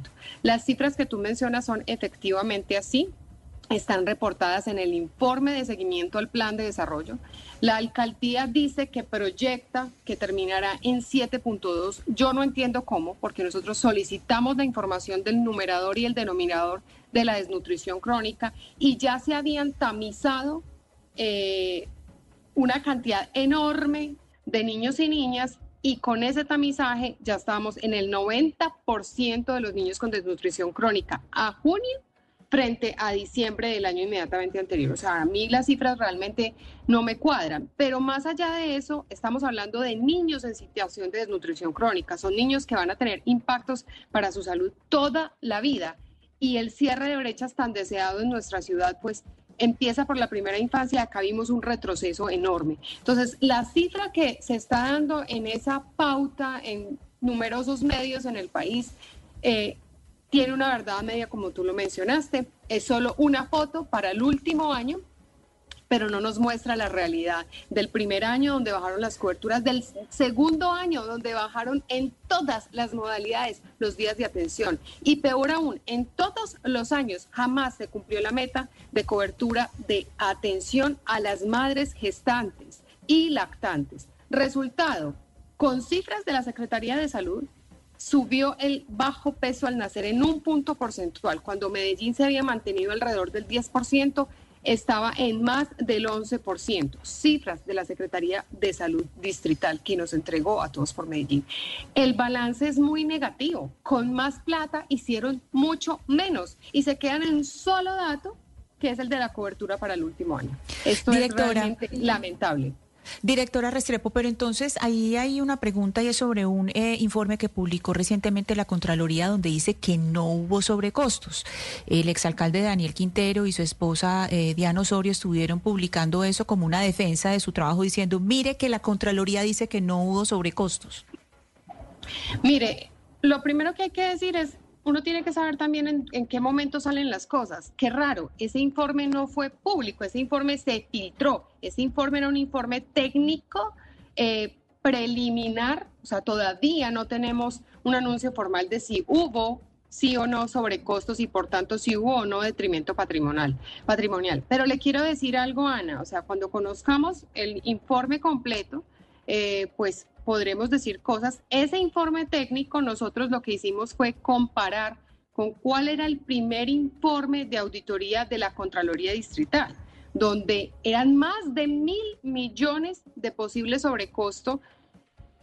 Ya no en los, eh, ya digamos, no en, eh, no me voy a referir ahí al del todo el tema de la, de la canasta, que ese está en la primera imputación de la Fiscalía, sino en esta nueva imputación, y a él me referiré. Esta nueva imputación por peculado por apropiación está vinculado con el personal que se contrató, en este caso por Colombia Avanza. Y ahí lo que se encuentra en ese primer informe de la Contraloría es hallazgos por más de mil millones de pesos. No se respetaron las relaciones técnicas de los lineamientos establecidos por la propia eh, Unidad Administrativa de Buen Comienzo y la Secretaría de Educación, al parecer se contrató más gente de la que se debía de acuerdo a los niños efectivamente atendidos, que al principio fueron absolutamente bajos el número de niños atendidos, y adicional, al parecer, según el informe técnico de la propia Contraloría, se pagó por personal que nunca atendió en la modalidad de hogares comunitarios. Entonces, esto todavía está en entredicho y creo que no lo deja muy claro la Fiscalía al hacer esta nueva imputación. Sí, muchas cosas en entredicho, señora Restrepo, pero quería preguntarle, eh, ¿qué piensa usted? horas antes de, de que el fiscal Barbosa anunciara estas imputaciones contra funcionarios de la administración de Daniel Quintero, el exalcalde de Medellín salió a anunciar públicamente que inicia su campaña por la presidencia de la República. ¿Qué lectura hace usted de eso? Pues yo creo que el sentido común dice que pues el señor Daniel Quintero hizo eso como una cortina de humo para lo que se le venía. Es decir, no tiene ningún sentido que a estas alturas además haga un anuncio de esa naturaleza saliendo como sale, renuncia a ser alcalde, adicional le va como le va a su, a su movimiento político independientes, eh, salen las encuestas con una bajísima favorabilidad, cosa anormal en Medellín. ¿Cómo lo haría de mal el señor Daniel Quintero en la alcaldía de Medellín? Que miren los resultados que tenemos. Entonces, que salga a hacer un anuncio de esa naturaleza, pues no tiene ningún sentido más allá de ser una cortina de humo frente a lo que se venía horas después. Aunque, pues tengo un eh, mensaje de un oyente que nos escribe que se llama Deinera Arias en el 301-764-4108, que es una importante aclaración sobre, pues, cómo señalamiento provisional y precario que se hace con una mera, con la mera inferencia razonable de autoría o participación en un delito. Lo que hizo el fiscal general de la Nación es un acto político al mencionar que se iba a imputar, un acto jurídico que no se ha hecho. Además, que en esta fiscalía no se le niega una imputación a nadie que sea de la izquierda. Bueno, este es un mensaje de un oyente que nos escribe al 301-764-4108, que también es cierto que acá todavía pues no hay una condena como tal. Doctora Restrepo, es que hay unos indicios que para la fiscalía son suficientes para empezar una investigación y para, mirar, exacto, para imputar y para mirar si el señor Quintero y quienes eh, están Claro, es que lo que se hizo, eh, lo que se hizo fue un anuncio. El fiscal general de la Nación lo que hizo fue venir eh, a, Medellín a hacer un anuncio de que va a hacer esa imputación de cargos, ¿cierto? No, no es que haya una condena. La oyente tiene absolutamente toda la razón. Y me adelanto a la pregunta de muchos oyentes eh, para la directora de Todos por Medellín, Piedad Patricia Restrepo, y es si la veeduría va a continuar con toda la, no solamente la veeduría Todos por Medellín, también por ejemplo Medellín Cómo Vamos, que, que también eh, eh, nos eh, proporcionó material para el fact-check de, de, la cuña, si todos por Medellín va a continuar en la alcaldía de Federico Gutiérrez haciendo el trabajo disciplinado de seguimiento atento a todo lo que ocurre en la alcaldía. Por supuesto, Ana. Yo no puedo hablar por Medellín cómo vamos, pues porque ya no estoy allá, aunque creería que igual el programa ya lleva demasiados años y cada vez se posiciona más como un referente en calidad de vida. En el caso de Todos por Medellín, doy la garantía, porque así no lo han hecho saber los afiliados y los consejeros, de que vamos a proseguir haciendo este mismo trabajo con toda la rigurosidad y lo decíamos recientemente en, un video, lo que esperamos también es que nos acompañen los ciudadanos con sus denuncias, que los medios de comunicación sigan haciendo esta labor tan bonita que hicieron en estos años también en Medellín, que sigamos cuidando a Medellín. Ese es el propósito superior y se mantiene sin importar cuál sea la administración, Ana. Pues eh, señora Piedad Patricia Restrepo, directora de la Veeduría Todos por Medellín, gracias por haber hablado con nosotros, también ustedes por haber hecho ese, haber hecho ese trabajo, que finalmente es importante en la democracia que desde la sociedad civil se le haga veeduría a las actuaciones de los gobernantes. Un saludo muy especial y feliz fin de semana. Para ustedes también, muchas gracias. Y es que precisamente frente a la pregunta de Hugo Mario, es que en medio del anuncio del fiscal, que claro, Ana Cristina, más allá de cualquier cosa, claro que el acto del fiscal fue un acto político. O sea, el fiscal eh, Francisco Barbosa eh, también está pues como alimentando su campaña con porque todo el que es fiscal cree que puede ser presidente de la República en un futuro y eso que hizo en Medellín pues hace parte de ese proceso del fiscal Barbosa de pavimentar su campaña presidencial. O sea, eso sí es una realidad. Sí, o sea, la oyente tiene toda la razón. Solamente hay que recordar el, discurso que dio el día anterior, el día anterior de venir a hacer ese anuncio de imputación de cargos, que fue, eh, además, él, él, se busca los escenarios, Camila. Él busca, él sabe en qué tipo de escenarios puede hablar y puede decir que él viene eh, a tener mano dura, que él eh, no tiene susto. Por ejemplo, en Medellín, muchas gracias, señor fiscal, mil gracias, pero se demoró mucho, llegó tardísimo. Pues que muchas gracias, que se le agradece mucho, pero llegó tardísimo. Más vale tarde que nunca, sí, eso sí es cierto. Pero pero esto sigue en la misma tradición de Néstor Humberto Martínez. Recuerde que Néstor Humberto Martínez eh, estuvo exactamente con la misma, digamos, con la misma tendencia de usar un cargo donde se supone que debe haber una separación de poderes para usarlo con fines políticos. Pero cualquiera que sean los fines, Camila, eh, tanto la Contraloría como la Procuraduría como la Fiscalía eh, por favor, en Medellín llevamos cuatro años desde las vedurías ciudadanas que son tan importantes, desde organizaciones de la sociedad civil, desde, desde el periodismo, o sea, desde tantas instancias, llevamos, por favor, pidiéndole a los entes de control que pongan la mirada en Medellín, porque lo que estaba sucediendo era algo evidentemente irregular. Esto es un anuncio, vamos a ver qué pasa. Eh, seguimos usando la palabra presuntos hasta que dejen de ser presuntos. Claro, ahora, Camila, político no, lo que hizo el fiscal dio pie para que Daniel Quintero aprovechara la oportunidad y se declarara perseguido político por el fiscal Barbosa. Claro, él sale horas antes del anuncio del fiscal de la imputación contra estos funcionarios, anunciar una campaña presidencial y entonces queda como la víctima de Barbosa y como, y como un perseguido por parte de la fiscalía. Pero mire, Hugo Mario, obviamente que, que el doctor Quintero está buscando la manera de blindarse ante este, este tsunami de, de, evidencias o de indicios que hay en su contra. Entonces, por supuesto que una futura candidatura presidencial, como, como, lo anunció, es una manera de blindarse para mañana decir soy un perseguido político. Pero los hechos son tosudos. Entonces, cuando hay una cantidad de, de, de irregularidades que, que, obviamente tienen que ser probadas y todo lo demás, pero lo que se está viendo es eso, entonces el señor Quintero hábilmente, astutamente, sale con una saca del cubilete de la candidatura presidencial ayer precisamente para buscar blindarse, blindarse de lo que se le viene, sea con Barbosa o con el siguiente fiscal o quien sea porque cuando hay irregularidades, cuando hay presunta comisión de delitos, pues las autoridades investigan. Yo sí celebro que la Fiscalía investigue y celebro que la Procuraduría investigue y que la Contraloría investigue y que todos investiguen. Tarde o temprano tienen que hacerlo. Pero lo que no puede pasar es que ahora resulta que actúan los organismos de, control y entonces es que resulta que lo que pasa es que aquí hay una cosa política y demás. Yo no tengo ni idea. Seguramente el doctor Barbosa querrá ser candidato y lo otro, lo, lo que todo el mundo dice. O puede que no. Pero lo que hay que pedirle a ellos, a todos, es que actúen. Es que Claro. investiguen, es que lleven las investigaciones hasta las últimas consecuencias. Y el señor Quintero tendrá que defenderse no como candidato presidencial, sino como una persona que estuvo al frente de la, de la alcaldía más importante, la segunda alcaldía más importante de Colombia, y que mostró estos resultados que estamos escuchando hoy en día y que nosotros aquí en Blue le hemos hecho seguimiento durante tanto tiempo. Pero ojalá actúen y es que así tienen que actuar, pero sin pensar en política porque es que dañan toda la actuación. Porque claramente, como decía Hugo Mario, pues Ana Cristina tiene toda la justificación, Daniel Quintero, porque los que dicen que el fiscal Barbosa estuvo haciendo un acto político, pues claro que lo estuvo haciendo. Es, es- es una realidad. Y eso le da argumentos al, al alcalde Quintero, como ya lo dijeron ustedes. Bueno, y lo de Barbosa tampoco es algo nuevo, digamos que no es la primera vez que tiene este tipo de actos políticos, pero mire, Camila, eh, con respecto a lo que dice Oscar, lo más grave de todo lo que estamos hablando, y ese es el gran reto que le espera Federico Gutiérrez, la gente cree que es eh, cuadrar, hacer esta, la, la gente piensa o tiene en la cabeza que esta auditoría forense es el mayor reto que tiene Federico Gutiérrez. ¿Y sabe cuál es el mayor reto? Recomponer el tejido social, porque ese fue el gran daño que se le hizo a Medellín.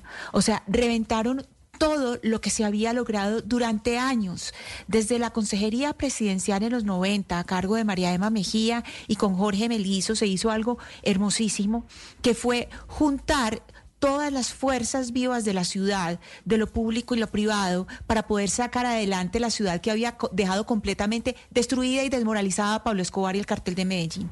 Y ese fue un trabajo muy importante. Y otra vez, el tejido social quedó completamente desbaratado. Entonces, lo administrativo, eso lo cuadran técnicos, eso lo hacen las auditorías forenses, eh, ojalá que eh, el señor Federico Gutiérrez se sepa rodear bien y que tenga buenos funcionarios, ojalá pase eso. Pero el tejido social, lo que se hizo en estos cuatro años, eso es lo más grave que pasó, Camila, y eso es lo que nos tiene a Medellín completamente, digamos, eh, desolados, porque es algo que es muy difícil de recomponer. Lo técnico, el dinero, los, los, lo que pueden hacer los entes de control, eso esperamos que se haga, pero la recomposición del te- tejido social, eso es lo más urgente. Pues esperemos que el eh, alcalde Federico Gutiérrez lo logre. Son las 12 del día, 56 minutos. Nos quedan cuatro minuticos antes de irnos a almorzar, don Lucas San Pedro, y pues terminemos con música. Empezamos con música, terminemos con música, además porque tenemos noticia de las nominaciones a los premios Grammy, pero los Grammy Grammy de verdad, o sea, Sí, no los, los- latinos, sino los gringos. Sí, señora. Exacto. Salieron ya los nominados para la edición número 66. Camila, la reina, la que lidera todas las categorías, es Sisa, que tiene nueve menciones este año. Taylor Swift, Olivia Rodrigo, Miley Cyrus y Billie Eilish optan a seis premios y también en representación colombiana, por supuesto. Está Carol G con Mañana Será Bonito en la categoría de Mejor Álbum de Música Urbana. Están Maluma, Paula Arenas, nominados a Mejor Álbum de Pop Latino. Mejor Álbum Latino de Rock o Alternativo está Juanes con Vida Cotidiana. Y Diamante Eléctrico está nominado también con el trabajo Leche de Tigre. Y por último, en Mejor Álbum Latino Tropical están Carlos Vives y su álbum conmemorativo de 30 años de carrera que se llama Escalona Nunca se había grabado así. Y está también el grupo Nietzsche con la Orquesta Sinfónica Nacional de Colombia con el álbum Nietzsche Sinfónico. Pero hay un nominado que está causando revuelo y es que imagínese Camila que el primer ministro de la India, Narendra Modi, está nominado a un Grammy. ¿Por qué? Ah, Modi canta, yo no tenía ni idea. Pues no, no canta, pero sí escribe. ah. Esta canción Ah, que estamos escuchando. es- ¿Escribe canciones? Sí, señora. Esta canción que estamos escuchando se llama Abundance in Millets, abundancia de mijos. No sé si usted sabe qué es un mijo. No, no tengo ni idea. Bueno, millets o mijo, eh, Camila, es un supergrano que es muy consumido en India y en esa parte de Asia. Y pues lo que hicieron fue que este año la ONU nombró al 2023 como el año internacional del mijo. Y pues esta es una canción para promover estas ventajas. Narendra Modi se alió con la cantante indio-estadounidense Falu para escribir esta canción. La componen, hacen la música junto a su esposo y él no canta en la canción, pero sí hay una parte de un discurso. Entonces queda de cierta manera como que estuviera cantando, rapeando, participando en la canción. Entonces es- lo tenemos nominado en la categoría de mejor performance global. Ah, no, pero entonces esperemos a que salga el rap o el discurso de Modi o no. O sea, ¿sale la voz de él Sí, en la señor. canción? Sale, lo que pasa es que la canción dura cinco minutos. Entonces es un poco No, larga. sa- no sabemos en qué momento sale. Y esta canción de mejor can- yo no sabía que existía esa categoría de mejor canción global. O sea, cada día se, se inventan una categoría nueva. ¿Y con quién compite? ¿Sabemos, Lucas? Sí, señora, ya se lo digo. Es la traducción exacta del español es mejor interpretación musical mundial. Y compiten aquí Mejor interpretación mundial. eh, No, bueno, eso no, yo compiten no con sabía quién. Aruj Aftab, con Bihai Iyer, con Ajá. Shazad Ismaili. Bueno, no, mejor dicho, no va a O seguir sea, con eso esos es, eso es, eso es Ana Cristina, los nominados que no son occidentales, más o menos. Es como lo que está haciendo, diciendo los Grammy. Y es que ahí está Modi con esta, con esta nominación, porque los otros nombres que usted dice, Lucas, no, pues no los conocemos. Pero hay una. Silvana Estrada. Pero siquiera que tenemos a Lucas. Menos una- que ten- siquiera tenemos a Lucas para que diga esos nombres, porque yo le digo que ¿Cuándo, cuándo es, eh, cuándo son los premios? Estos, estos nominados salieron ahorita, Pues pero ¿cuándo son acaban los de salir. premios? Y sí, señora, son el domingo 4 de febrero a las 8 de la noche, hora Colombia.